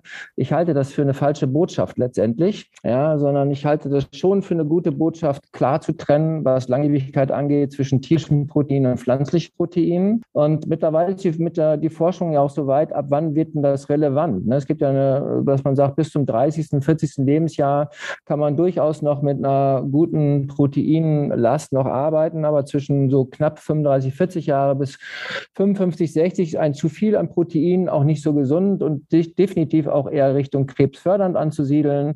Und dann ab, ab 60 wird es dann wieder spannend. Ähm, und ja, für mich wäre es einfach wichtig, da eher Richtung, Richtung Pflanzenkost zu gehen, was die Gesundheit angeht. Ja. Und ich bin nicht so ein großer Fan davon, um so die Makronährstoffe ähm, äh, prozentual aufzulisten. Ja, damit werden wir nicht weit kommen, aber wir werden schon auf eine pflanzenbasierte Kost zurückgreifen müssen, um, um lange sehr leistungsfähig und auch alt werden zu können. Nahrungsergänzungsmittel ist natürlich ein anderes, äh, sehr weites Feld. Äh, ja, nein, vielleicht? Also das ist halt so, also normalerweise soll die, die Ernährung ja saisonal, biologisch und hochwertig sein. Und wir haben halt das Problem, dass äh, die Böden mittlerweile so ausgewaschen sind, dass man schon Befürchtung haben muss, dass man auf lange Sicht mit einer normalen, auch biologisch hochwertigen Kost an seine Grenzen kommt. Deswegen die Art und Weise zu supplementieren wird irgendwann, ich will nicht sagen unausweichlich sein, aber es wird auf jeden Fall doch eher notwendig sein, dass man dann irgendwann supplementiert. Und bevor man zu solchen Supplementen greift, sollte man doch schon vorher ein paar Untersuchungen vorher gemacht haben, dass man gezielt in bestimmte Supplemente reingeht. Ja? Ähm, aber auf lange Sicht, ja, halte ich es für notwendig, Richtung Nahrungsergänzungsmittel zu denken. Ich glaube, dass die, äh, dass die Böden das über die nächsten Jahre nicht mehr hergeben werden, ähm, dass wir uns da top noch, ähm, zumindest mit dem Hochleistungsbereich, ähm, da top performen können. Deswegen glaube ich, dass die Supplementierung irgendwann ähm, auch ein Einzug erhalten wird. Macht sie ja jetzt schon bei vielen Leuten, ja, aber mhm. es müsste halt gezielter sein, nicht so, alle denken erstmal, ich gehe erstmal einkaufen und mache das. Also da merkt man schon, dass eine sehr große Unsicherheit da ist, dass sie nicht wissen, was sie supplementieren, wie viel sie supplementieren, warum sie supplementieren. Also es gibt bestimmte Basics, die gehören einfach im Leistungssport dazu und es gibt bestimmte Sachen, da müsste man dann einfach ein bisschen erstmal forschen und gucken, wie sind denn meine Parameter und wann macht es Sinn zu supplementieren. Ja, dazu müsste man ein detailliertes, äh, nicht nur großes, sondern detailliertes Blutbild machen, äh, das in der Regel so nicht gemacht wird. Äh, das kann man machen lassen, ähm, muss man aber in der Regel selber bezahlen, ist nicht ganz preiswert. Ähm, aber wer da mal Spaß dran hat und sagt, okay, ich möchte das gerne mal wissen, man kann das durchaus machen. Das ist auch nicht verboten oder was auch immer, dann, das muss man nur ähm, entsprechend anfragen. Es gibt auch nicht alle Labore, die das überhaupt können und anbieten, aber das kann man sicher bei einem versierten äh, Sportmediziner, der sich mit Sportlern äh, beschäftigt, also nicht einer, der das an der Türklingel stehen hat, äh, ja. entsprechend nachfragen und machen lassen. Ne? Aber lass uns nochmal äh, zurück zu unserem äh, Krafttrainingsthema, weil die anderen Themen sind ja auch so groß und weit. Ähm, was mir jetzt noch fehlt, sind die konkreten Vorstellungen. Was sind das jetzt für Übungen, die ich am besten machen kann? Ähm, können wir uns ähm, alle zusammen das irgendwo angucken? Weil angucken ist immer ja noch besser als äh, das Erklären. Ähm, Gibt es eine, äh, eine Bilder, eine Videoreihe oder muss ich das selber erfahren und erleben? Ja, das müsste ich dann wirklich mal erstellen. Also aktuell mir nicht so bekannt, wie äh, wo man das recherchieren kann. Also ich habe jetzt in meiner universitären ähm, Verantwortung für meine Studierenden damals sowas zusammengestellt, dass sie äh, das zur Verfügung haben, dass sie diese Widerstände mal setzen. Ähm, mir ist das nicht bekannt, wo das im Netz steht. Ähm, kann ich dir gar nicht sagen. Also das heißt, wir, wir müssen, wir müssen eine Videoreihe machen. Ich sehe das schon. Ja, das wäre mal wirklich eine Option. Äh, zumindest kannst du deinen, deinen Zuhörern auch mal anbieten, äh, wer möchte, dass sie sich mal untersuchen lassen, checken lassen. Das kann ich ja durchaus anbieten, dass man sagen kann, die können gerne äh, sich mal buchen und einfach mal ein, zwei Stunden Zeit nehmen, dass ich das mal checken kann. Und in dem Bereich kann man das ja auch dann, dann bekommen. Ähm, weil so sonst versierte, versierte Krafttrainer zu finden, ist nicht einfach, ne? weil im, ja. im Krafttrainingsstudio ja. ist das äh, leider nicht sehr Nein, häufig anzutreffen. Ja. ja, mhm. das macht wirklich gar keinen Sinn, weil also, da gibt es so verschiedene Lehrmeinungen, die so weit auseinander dividieren und da musst du schon Glück haben, an den richtigen zu geraten. Und man merkt das ja auch schon in Ausbildung, ne? also ich bin ja auch als Ausbilder tätig, ähm, dass das nicht unbedingt die gleiche Lehrmeinung ist, die wir da alle haben. Und von daher ist die Streubreite so groß und auch viel zu unsicher. Also das würde ich auch nicht machen. Das äh, ist ist noch nicht äh, richtig ähm, zufriedenstellend, logischerweise für euch alle, kann ja. ich mir vorstellen. Aber ja. ähm, wir müssen ja uns immer weiterentwickeln, ja. Und ähm, das ist zumindest ein schönes Projekt, das wir uns äh, ja. als Bestzeit-Community äh, zusammen mit dir gerne auch äh, mal vornehmen können. Dass wir sagen, okay, dann äh, machen wir mal eine kleine ähm, Krafttrainingsreihe äh, als YouTube-Video zum Beispiel bei, bei Philipp, ähm, weil das, das hilft, glaube ich, allen Beteiligten ähm, und, und kann ja wirklich halt auch sehr weiterführen. Denn äh, was erstaunlich ist, äh, alles das, was du erläutert hast gerade, ist mir schon sehr vertraut, halt aus meinem Studium noch. Das ist sehr lange her. Und man mhm. sollte ja eigentlich meinen, dass das viel stärker halt in den normalen Prozess des Sporttreibens, mindestens in den Prozess des Leistungssportes äh, Einzug gefunden hätte. Weil ähm, Propagierung von Maximalkraft, das, das ist ja wirklich schon sehr alt. Also, da sind in Frankfurt in den 80er Jahren, äh, glaube ich, ja. wesentliche Forschungen in Deutschland gemacht worden. Voll. Aber ich sehe es nirgendwo umgesetzt. Ja, schon gar ja. nicht in, in Kraftstudios, ja. Ja, das ist so schade. Also Birle, Schmidtbleicher, 80er Jahre. Schmidtbleicher war ja der, der, das klassische Werk damals, genau. Mhm. Genau. Zumindest die Grundlagen gelegt, ähm, Orientierung. Ne, jetzt modifiziert man ja bestimmte Sachen, aber grundsätzlich ähm, wird das Rad da ja nicht neu erfunden. Ja? Aber man merkt eben auch, dass die Leute immer mehr auf Richtung Tracken gehen, dass die Individualität nicht mehr Einzug erhält, dass die normalen Basics eigentlich gar nicht mehr, entweder werden sie so nicht gelehrt oder auch nicht weitergegeben oder auch dann dementsprechend nicht, ja, nicht so performt. Nicht, die kommen nicht an, diese Übungen Grundübungen an den, an den jeweiligen Gruppen, Laufgruppen oder ne, das kommt zu wenig an. Ja, ist auch meine Erfahrung. Gut, äh, gehen wir mal so, äh, so ein paar klassische äh, Krafttrainingsübungen durch. Äh, Freihandeltraining oder Geräte. Ähm, du sagst, Partnerübung ist immer noch das Beste.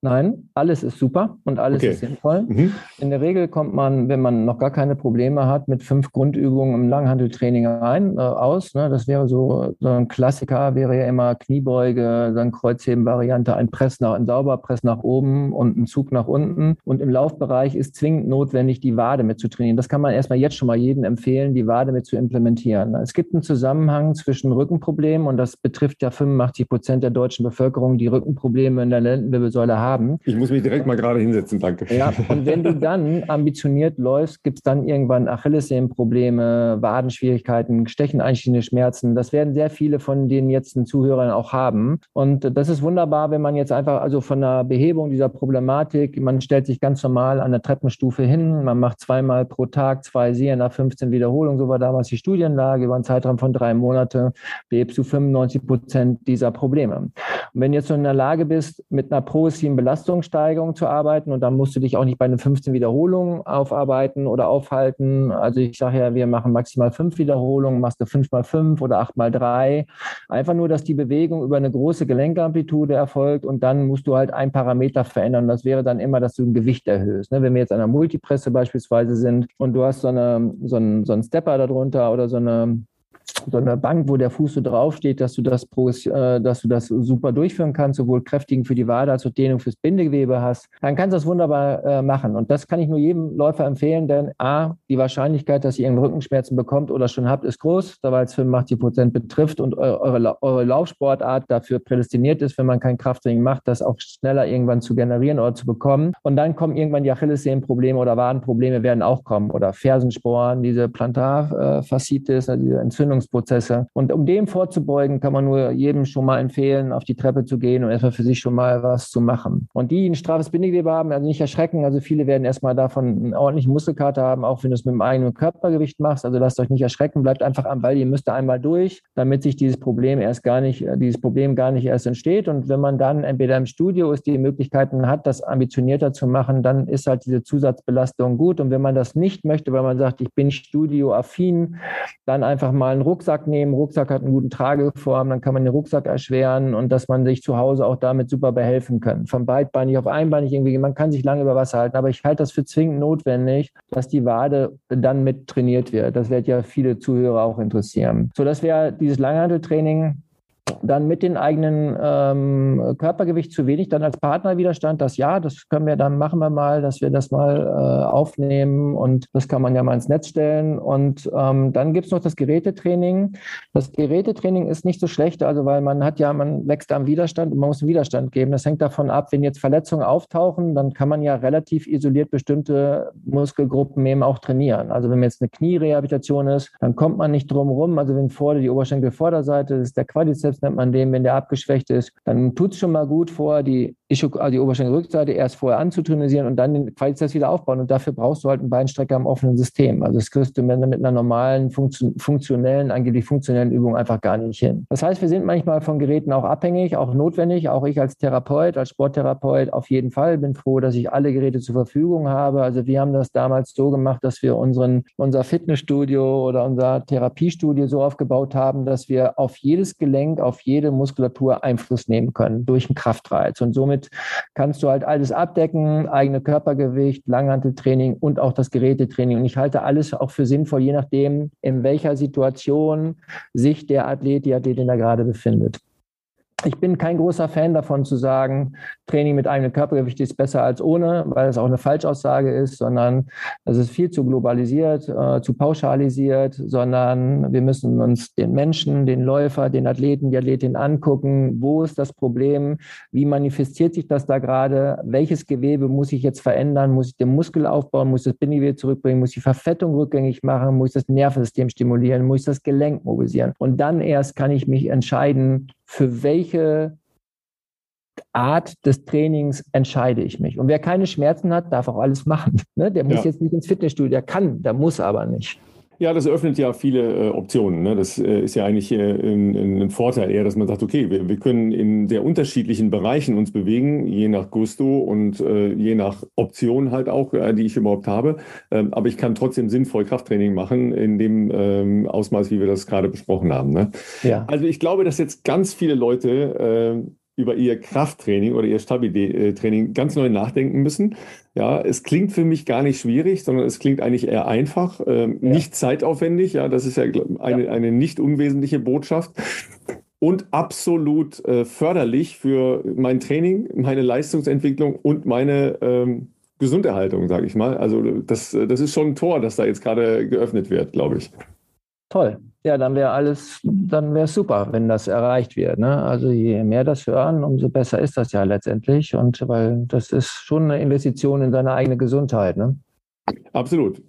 Ja, dann danke ich dir erstmal äh, für, für deine Zeit, ja, ähm, weil das Gerne. war sauspannend und äh, glaube ich auch extrem hilfreich für, für alle Menschen in unserer Community. Und äh, wir müssen unbedingt an, an der Videoreihe arbeiten, ja, weil äh, ich, ich suche halt auch immer so, so Dinge, aber ich selbst im angelsächsischen Raum finde ich keine, keine guten äh, Reihen dazu oder Beispiele dazu.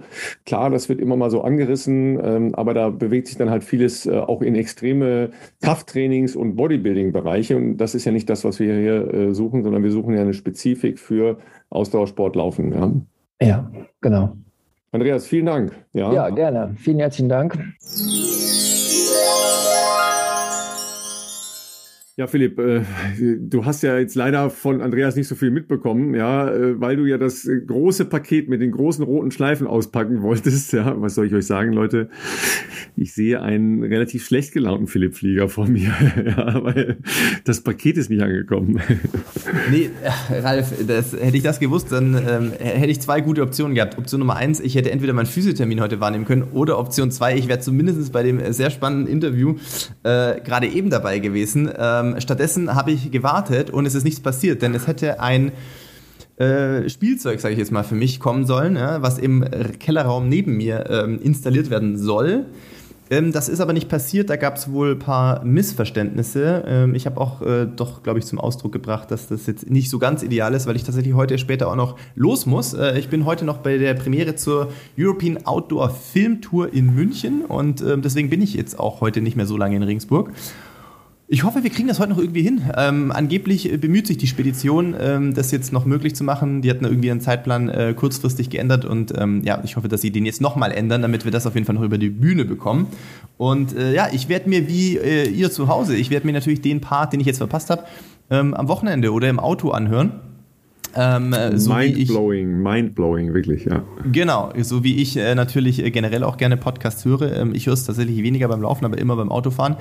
Ähm, und äh, bin da schon sehr gespannt drauf. Ja, auf jeden Fall ähm, müssen wir uns, äh, ja, du hast nicht mehr so viel Zeit zum Trainieren, Philipp. Ja, es sind so viele Projekte, die auf dich warten. Ja, also es, es, ist, wahr, es ist Wahnsinn. Ja, wir müssen die Videoreihe jetzt noch machen und so weiter und so weiter. Also, ja, ähm, oder du musst weniger schlafen oder so. Das, aber das ist auch blöd, ne? Äh, mittelfristig wird das dann auch nicht so gut sein, wahrscheinlich. Ja, warte mal, das mit, der, mit dem Schlafmangel kommt sowieso noch. Ne? Werde ich jetzt eh abgehärtet in, in, in absehbarer Zukunft vermutlich. genau so, genau so. Ja, vor allen Dingen, äh, ihr Lieben, wollen wir euch äh, nach diesem ja wirklich äh, aufwühlenden Beitrag von Andreas Lose nochmal ein bisschen mitnehmen in die, in die Laufszene, weil wir sind ja mitten in der Herbstsaison, was das Laufen angeht und es sind schon ein paar spannende Sachen passiert in den letzten Tagen und Wochen, die äh, wir gerne mit euch äh, teilen und äh, mit euch besprechen wollen. Ähm, überragende Debüts bei ähm, den ähm, Marathonveranstaltungen in äh, Chicago, aber vor allen Dingen auch in München, wo es mal wieder ein Elitefeld gab, aber viel wichtiger, ähm, einen fantastischen deutschen Debütanten, der da gezeigt hat, dass mit ihm in Zukunft äh, auf der Marathondistanz zu rechnen ist. Ja. Ganz genau. Sebastian Händel ist seinen ersten Marathon gelaufen in München. Ähm, München ist ja dieses Jahr sowieso ein bisschen ähm, ich sage jetzt mal wieder mehr in den Fokus gerückt äh, der deutschen Marathons, einfach aus äh, spitzensportlicher Sicht, einfach deshalb, weil es in München, glaube ich, für sehr, sehr lange Zeit gar keine wirklichen Elitefelder mehr gab. Und ähm, dieses Jahr haben sich die Veranstalter wohl entschieden, da ähm, wieder was machen zu wollen. Es gab ja wirklich Spitzenzeiten ganz vorne auch äh, aus kenianischer Sicht, äh, die auch Streckenrekord waren, wenn ich das richtig auf dem Schirm habe. Aber vor allem natürlich aus deutscher Sicht ganz spannend. Du hast ja schon gesagt, Sebastian Händel ist seinen ersten Marathon gelaufen und dann direkt in zwei Stunden 10, 37. Das ist auf alle Fälle mal ein ordentliches Brett und freut mich für ihn ganz besonders, weil ähm, Sebastian ja wirklich auch die letzten Jahre äh, mit der ein oder anderen, äh, ja, den anderen Problemen kämpfen musste, verletzungsbedingt und so weiter. Und ähm, sich im Frühjahr, ich erinnere mich noch, er war ja als Pacemaker äh, in Hamburg sehr spontan im Einsatz, da ist ja seine Frau den Marathon gelaufen. Und er war natürlich mit vor Ort und hat sich dann auch noch äh, kurzfristig bereit erklärt, unsere Gruppe zu pacen. Und ich glaube, er hat da schon so ein bisschen Blut geleckt, so diese Stimmung und die ganzen Marathon-Setup mal mitzubekommen. Ähm, das hat er damals schon wirklich sehr, sehr gut gemacht bis zum Halbmarathon. Und ähm, ich habe ihm schon gesagt, er soll sich doch mal äh, überlegen, ob er nicht im Herbst vielleicht mal einen Marathon laufen möchte. Ich äh, war da eigentlich schon recht optimistisch, dass das bei ihm auch mit seinen Unterdistanzen sehr, sehr gut aussehen kann. Und ich meine, klar, wenn man so äh, einen ersten Marathon läuft, dann äh, dürfte ja klar sein, dass da auch in Zukunft noch einiges ähm, von ihm zu erwarten ist. Und er sich zumindest auch im Hinblick auf äh, Paris 2024 da in eine, denke ich mal, schon sehr solide Ausgangsstellung gebracht hat. Ja klar, die beiden haben natürlich jetzt den Traum, ne, als, äh, als Pärchen, also als Ehepaar gemeinsam dort zu starten. Christina Händel, ja, für alle nochmal als Erinnerung, war ja mit in der äh, EM-Mannschaft äh, in München dabei. Goldmannschaft also, der Frauen? Ja, also die Chancen stehen sicher nicht so schlecht, dass es beide schaffen können, auch wenn wir wissen, dass äh, die lineare Leistungsentwicklung nicht immer gegeben ist beim, äh, beim Marathonsport. Ja, wem sage ich das? Ja, ja, ja, ähm, ja, Aber es hat natürlich auch in, in München äh, eine Menge Leute gegeben, die das Reinlaufen ins Olympiastadion, weil das, äh, das Ziel ist im Olympiastadion, ähm, ganz anders wahrgenommen haben und erlebt haben in diesem Jahr durch die Europameisterschaften eben auch. Ja, weil die letzten Jahre war ja ähm, der Marathonlauf eine der wenigen Sportveranstaltungen, die überhaupt im Olympiastadion, also im alten Olympiastadion in München stattgefunden haben. Und ich glaube, für viele war das jetzt nochmal so eine Aufwertung halt auch durch die Europameisterschaften. Ähm, und ich glaube, dass da auch wieder so ein bisschen mehr Leben in die, in die bajuwarische Laufszene reinkommt äh, mit entsprechender ähm, sowohl breitensportlichen, aber auch spitzensportlichen Orientierung. Ja. Das glaube ich auf jeden Fall. Ähm, was ja wirklich sehr besonders ist, und das muss man in der heutigen Zeit äh, auf jeden Fall als fast schon Unique Selling Point hervorheben, so wie in Frankfurt eben sehr besonders ist, dass man in die Festhalle einläuft, ist es halt in München sehr besonders, dass man wirklich ins Olympiastadion einläuft. Es gibt nicht mehr viele richtig große Marathonveranstaltungen, fällt mir spontan auch, ehrlich gesagt, zumindest in Deutschland gar keine andere mehr ein, ähm, wo du wirklich dein, äh, dein Finish in einem äh, großen Stadion hast. Das war, glaube ich, früher schon üblich her. Wie, vielleicht. Wie viele große Stadien haben wir denn noch? ja, gut, los, ja. Da, da, hast du natürlich vollkommen recht. Ja, auch das gibt es ja nicht mehr viele, wo noch eine Rundbahn drin ist. Ähm, klar, es gibt, glaube ich, den, äh, in, in, in Berlin gibt es noch diesen äh, Big 25 oder wie der heißt. Oder, ähm, oder S, jetzt heißt er S25, früher ist er Big 25.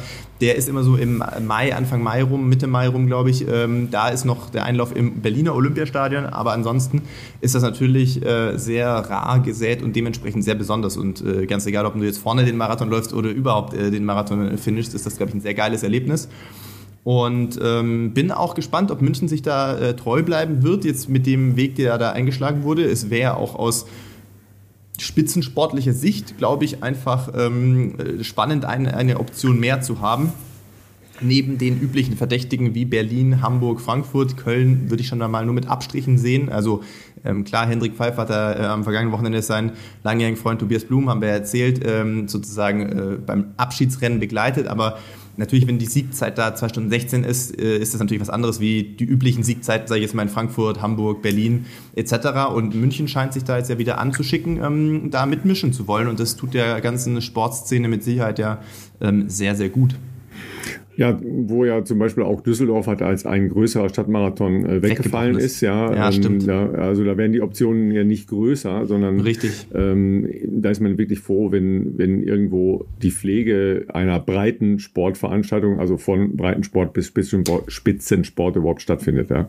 Ich möchte natürlich noch anmerken, dass Hannover genauso dazu gehört, habe ich jetzt Richtig. in meiner Aufzählung ja. total vergessen, ja, ja. aber ist natürlich noch eine Frühjahrsoption, wo auch schon immer wieder sehr, sehr gute Zeiten ähm, vorne gelaufen wurden. Sehr, sehr gute Zeiten sind auch in Chicago, was jetzt nicht so verwunderlich war, gelaufen äh, worden. Ähm, da war mal wieder spannend, dass eine äh, sehr, sehr kleine Differenz nur zwischen der Männersiegerzeit und der Frauensiegerzeit äh, bestanden hat. Ja, gut, äh, ganz vorne natürlich ganz nah am Weltrekord, die zweitschnellste je gelaufene Zeit. Wir sind jetzt bei 2,14 bei den Frauen. Und das jetzt wird jetzt so, so langsam schon zum Alltagsgeschäft, ne? weil wir waren ja in München auch nicht so weit entfernt mit der 2,15. Aber weißt du, was äh, in, interessant in Berlin? Nicht in München, in Berlin. Was so als, auch als kritische Beobachter, nicht nur als Fan äh, des Sports, sondern auch als kritische Beobachter schon auffällt, ist ja ein bisschen, ähm, dass die Männerzeiten sich nicht wahnsinnig weiterentwickeln. Also ja, wir haben dieses Jahr mal wieder einen Weltrekord erlebt in Berlin, das war sensationell, das war spannend. Ähm, da wird es auch am Wochenende noch ein sehr geiles Video geben, ähm, ein Aftermovie von ähm, zum Berlin-Marathon. Ich durfte da schon reinschauen, weil das mit BMW äh, entstanden ist äh, und ich da vielleicht auch ein bisschen was dazu erzählen darf. Ähm, das kommt am Freitag, äh, könnt ihr auch gerne reinschauen, ich werde das bestimmt irgendwo auf Instagram teilen.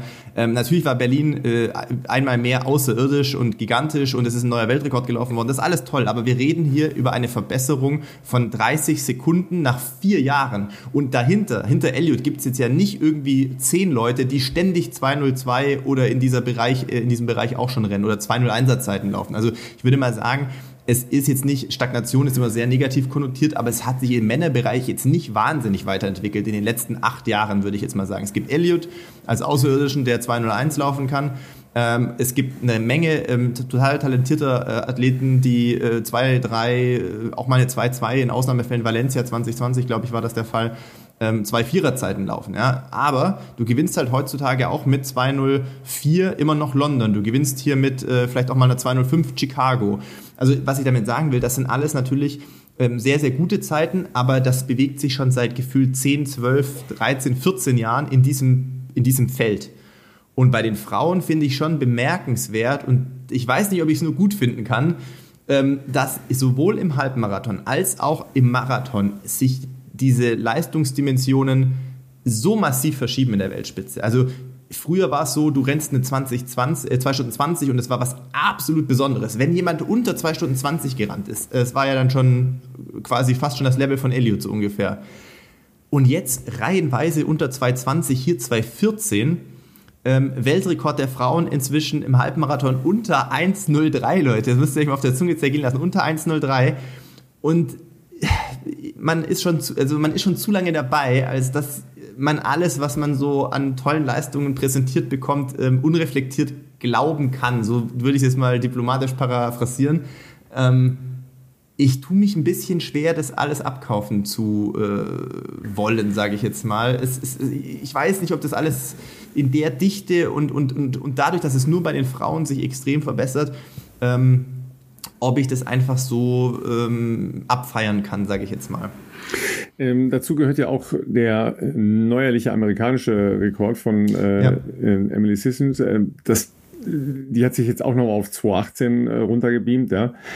Klar, das Training ist wahrscheinlich äh, noch stärker orientiert in Richtung äh, Speed, ähm, der sich eher an den Männern orientiert. Schuhe haben wir drüber gesprochen, aber das müsste dann ja in irgendeiner Form halt auch eine Parallelität der Entwicklung, du hast es gesagt, in Richtung der Männer ansprechen, ja. Genau, wenn, es nur die Schuhe wären oder ja. so, oder nur die Race Nutrition, also so als, als eine Bereich, eine Säule, wo sich jetzt krasse Verbesserungen eingestellt haben, wissenschaftlich etc., produktentwicklungstechnisch, das hat es ja gegeben. Also dass sich Zeiten generell weiterentwickeln, ähm, aufgrund der, der, der äußeren Gegebenheiten, wie gesagt, Schuhentwicklung, Race Nutrition und so weiter, vielleicht auch Training, wobei Training, da würde ich noch die größten äh, Fragezeichen setzen, weil nicht das Training sich nicht weiterentwickelt, aber man macht ja trotzdem noch Training, was auch vor 20 oder 30 Jahren total relevant und, und, und äh, äh, Hand und Fuß hatte. Also da ändert sich jetzt das nicht so drastisch, dass du jetzt plötzlich ähm, irgendwie das Rad ganz neu erfindest. Aber sagen wir mal, es gibt äußere Faktoren äh, in der Entwicklung, in der Wissenschaft, Sportwissenschaft, ähm, die lasse ich alle gelten. Aber dann müssten sich ja in beiden Bereichen das ansatzweise gleich weiterentwickeln. Und ähm, dass Frauen vielleicht noch härter trainieren oder sich trauen, härter zu trainieren. Vielleicht. Ich will nicht sagen, dass das der Grund ist, aber vielleicht trainieren die härter, weil sie auch in Kenia, habe ich oft genug gesehen, ähm, mit, mit, mit männlichen Trainingspartnern trainieren. Vielleicht trauen die sich mehr an Grenzen noch im Training zu überschreiten. Aber auch da würde ich jetzt sagen, machen das Männer nicht. Also du könntest genauso bei Elliot sagen, okay, der wird schwer haben, Trainingspartner auf Augenhöhe zu finden, aber dann wechselst du die Leute halt aus. Dann rennt halt einer, jetzt nehmen wir mal als Beispiel irgendwie, er macht 10 mal 1000 ein Trainingsprogramm oder irgendwas, dann tauschst du die Leute halt aus. Dann sind die ja so professionell im, im, im Global, bei Global Sports mit NN Running Team, dass die dann halt ihm mehrere Trainingspartner vielleicht sogar für ein Workout zur Verfügung stellen könnten, damit immer ein frischer Trainingspartner einen Teil seines Workouts macht. Also das würde ja auch gehen. Und deswegen tue ich mich da irgendwo schwer, ähm, so richtig rauszufinden, warum bei den Frauen das inzwischen nicht in absurde Bereiche äh, in den letzten zwei, drei Jahren und in einer massiven Dichte äh, sich weiterentwickelt hat und bei den Männern eigentlich überhaupt gar nicht weiterentwickelt hat. Elliot ausgeklammert dieses Jahr jetzt okay. Ja, zumal wir ja dann eher nochmal wirklich ähm, sehr deprimierende Schlagzeilen bekommen haben aus der Trainingsgruppe von Eliud Kipchoge, ja. nämlich äh, zwei Leute aus seiner Trainingsgruppe und jetzt nicht die mal hin und wieder mit ihm trainieren, sondern die permanent mit ihm trainieren und auch noch zu äh, der gleichen Managementgruppe gehören, sind in dieser Woche äh, suspendiert worden wegen Dopings. Und zwar, ähm, ich sag mal jetzt auch nicht fancy, sondern eher so eine klassische Geschichte. Ja, ja. Blutdoping und Wachstumshormone, das ist eigentlich eine, eine alte, äh, ja leider klassische äh, Dopingstrategie, die auch relativ gut aufzufinden ist. Und wir sind jetzt nah an 30, an 30 überführten ähm, kenianischen Athletinnen und Athleten in diesem Jahr. Ja, also das, das, das hat jetzt langsam schon Dimensionen, wie es eben auch bei dem sicher eher staatlich organisierten oder organisierteren äh, Doping in, in Russland der Fall war. Aber so weit ist das jetzt in Kenia nicht mehr entfernt. Ähm, und da muss man sich schon fragen, was sind das eigentlich für Strukturen, die das permanent erlauben? Ähm, und da hat man dann schon auch eine Menge Fragezeichen, auch in Richtung der Trainingsgruppe, klar. Ja, weil die, der, der Trainer ist derselbe. Ja. Das ist richtig. Ähm, bei, also wir reden hier von Philemon äh, Kacheran, der auf jeden Fall äh, Trainingspartner von Elliot ist und auch damals in Wien äh, bei dem Sub-2-Rennen äh, einer der Pacemaker war. Der wurde jetzt eben für drei Jahre gesperrt.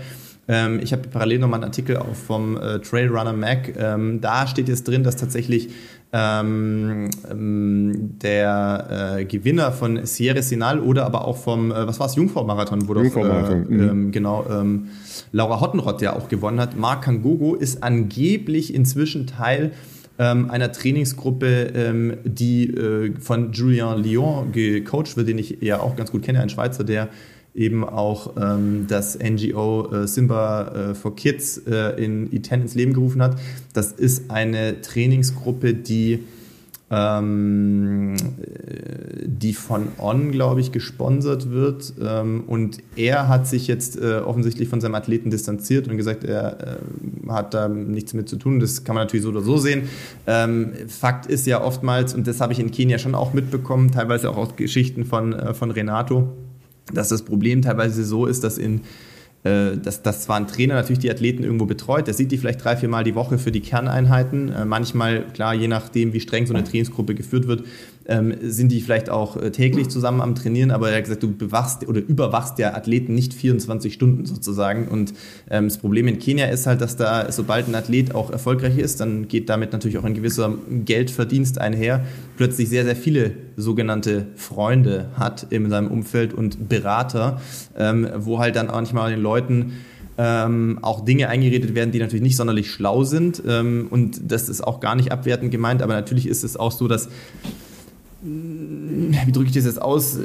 Manche das, das Athleten Bildung, vielleicht das auch. Das Bildungsniveau ist leider nicht so, dass das wollte ich äh, gerade sagen. überall äh, viele kommen aus sehr einfachen ich, Verhältnissen. Ich, würde es, ich würde es aber jetzt äh, gar nicht jetzt auf Kenia runterbrechen. Das ist nö, leider nö. relativ häufig so.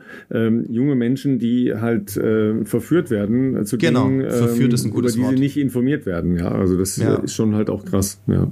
Ja, ja, genau. Hier steht es übrigens, das habe ich das Team rausgefunden, Kenya Sky Running Project. Und ähm, das ist eben unter anderem auch von Julian Lyon äh, gecoacht. Der hat dazu auch ein offizielles ähm, Statement auf Instagram veröffentlicht, ähm, wo er auch gesagt hat, ja, dass er natürlich ähm, diese Athleten nicht äh, ja, also dass die natürlich, dass er sich davon distanziert und ähm, eben die auch nicht immer ähm, alles im, im, im Blick haben. Das soll jetzt nicht heißen, dass, dass man da jetzt grundsätzlich auch Coaches oder sonstige Trainingsberater außen vor lässt. Ne? Es gibt auch andere Gruppen, die Gruppe von, von, von Federico Rosa und sowas. Man kennt ja auch gewisse Trainingsgruppen und Namen, sowohl von Management als auch von Trainern die aufgrund ihrer Historie, sag ich mal, schon äh, notorisch dafür bekannt sind, dass da ganz offensichtlich ähm, es eher ähm, äh, die Regel ist als die Ausnahme, dass da auch mit äh, leistungsfördernden äh, Substanzen gearbeitet wird. Ähm, für die Gruppe von diesem neu geschaffenen äh, Trailrunning-Team ist es tatsächlich der erste Fall, den ich kenne. Ähm, ah, nichtsdestotrotz ähm, ist es natürlich ein sehr prominenter Fall dann direkt. Ne? Sierra Zenal ist, glaube ich, ein sehr legendäres Trailrennen, soweit ich das äh, kenne. Und der Jungfrau-Marathon ist natürlich da auch äh, ist, äh, kein kleines Rennen und der hat beide Rennen hintereinander gewonnen, was ja einerseits für eine starke Form spricht. Leider ist die Form aber nicht so zustande gekommen, wie wir uns das äh, wünschen. Und äh, ja, du hast es vorher angesprochen, wie viel waren es? Über 30 Fälle ähm, alleine dieses Jahr in Kenia. Ähm, viele davon, wenn man da nicht total in der Szene drin ist, äh, kriegt man halt leider gar nicht mit. Und, ähm, und das ist natürlich ein, ein großes Problem, äh, immer noch äh, sehr immanent und äh, angeblich versucht jetzt die AIU, also die Athletics, Athletics, Athletics Integrity Unit heißt glaube ich, ähm, von, von dem Weltverband, ähm, da in Kenia eben auch mehr noch ähm, externe Kontrollen in Auftrag zu geben, weil natürlich auch Korruption in Kenia ein großes Problem ist. Das heißt, äh, Trainingskontrollen, die durch den kenianischen Verband durchgeführt werden, sind halt auch jetzt zum Teil zumindest mit Vorsicht zu genießen. Ja, das äh, ist leider eben auch äh, ein Bestandteil der Laufszene, aber ähm, das Heroisieren der äh, ostafrikanischen Läuferinnen und Läufer muss man schon eben dann auch sehr stark relativ sehen.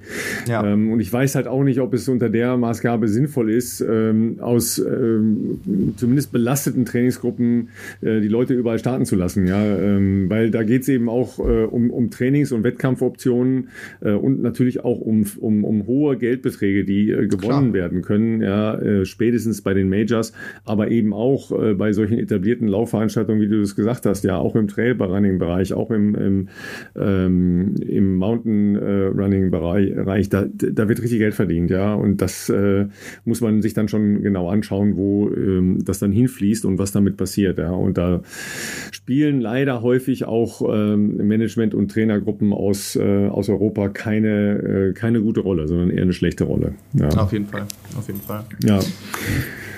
Ja, jetzt haben wir so einen Downer zum Ende der Folge. Genau, so, sagen. so ein Volldowner, ne? Scheiße. Also pass mal auf. Erstmal, wir hoffen, dass du dein Geschenk heute noch auspacken darfst. Oh, ja? ich, würde mich freuen. Da können wir nächste Woche gleich äh, ein bisschen äh, was Ausführliches, wir müssen natürlich oft Herz und Nieren noch testen dann. Ja, genau. Eine ja. ausführliche äh, Review-Folge machen. Ja. Ne, ähm, wir, wir, machen uns schon mal Gedanken, wie wir eine ähm, Bild- und Videoreihe äh, zusammen mit Andreas Klose umsetzen können, weil das äh, erscheint uns sehr cool und richtig und wichtig und äh, vor allen Dingen auch äh, sehr stark gefragt äh, zu sein. Äh, ihr denkt nochmal über Krafttraining alle nach äh, und warum es besser ist, äh, wenn ihr schon morgens aufsteht, sofort mit dem Mobilisieren und den kleinen Kraftübungen anzufangen. Ja, drei bis fünf Minuten hat er euch versprochen. Das könnt ihr alles schaffen. Wir, nein, stopp, das können wir alle schaffen. Ich wollte gerade sagen, ja, das kriegen wir hin. ja, ähm, und ansonsten, ja, hör mal, ich bin, bin noch im High. Ne? Wahrscheinlich gehe ich heute schon wieder laufen laufen. Das wäre natürlich. Ralf, das ist, ich sagen, Halbmarathon äh, in Berlin ist noch ein bisschen hin. Also ähm, ja, aber du schon ja, die, muss ja eine Basis legen. Ich wollte gerade sagen, du bist fast schon im Übertraining. ich bin schon Übertraining. Nein, ich will, dich, ich will dich nicht bremsen, ich finde das großartig. Ähm, ich war heute Morgen tatsächlich schon laufen. Du gehst ja jetzt nochmal eine Runde laufen. Also dann haben wir auf jeden Fall heute schon mal gut gemeinsam Kilometer gesammelt.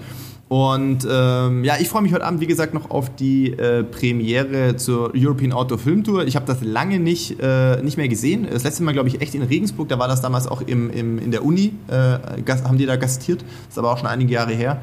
Und äh, bin da gespannt. Ja, Das wird heute mein äh, mein äh, Highlight noch, neben dem Geschenk, falls das noch kommt, äh, mal wieder zu gucken, was andere verrückte Sportler so machen äh, oder was man so machen kann. Ich habe gehört, es gibt auch auf jeden Fall was aus dem Adidas Terex-Bereich, also Trailrunning-Bereich, gibt es wohl ein Projekt, was damit äh, äh, auch äh, drin ist und kann man sich mal inspirieren lassen. Wer weiß, wo die Reise irgendwann mal noch hingehen wird.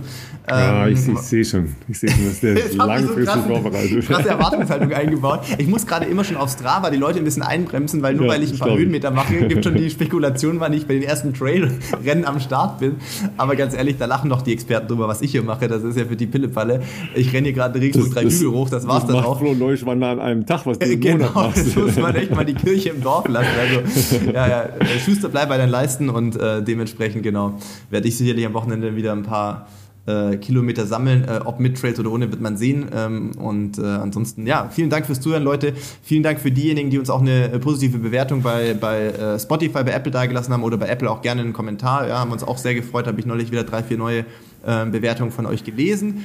Und ansonsten, ja, wünschen wir euch natürlich wie immer ein schönes Wochenende geht raus und äh, lauft eine Runde. Wir haben gedacht, wir schaffen vielleicht eine Stunde diese Woche äh, in dieser Folge, weil wir ein bisschen Zeitprobleme hatten. Ja. Jetzt sind wir fast bei Rekordlänge. Ne? was, wir Leute, was, wir den Leuten jetzt vielleicht noch nicht sagen dürfen, ist, dass wir das irgendwie diese Woche dachten, wir schaffen keine Stunde, dann haben wir auf dreimal an drei verschiedenen Slots aufgenommen. Jetzt ist es doch nicht mehr zwei Stunden, Herrlich. weil wir nie zwei Stunden am Stück Zeit hatten. Aber ja, für euch machen wir natürlich alles. Und äh, ja, in diesem Sinne, genießt das bei eurem Long Run und äh, wir hören uns nächste Woche.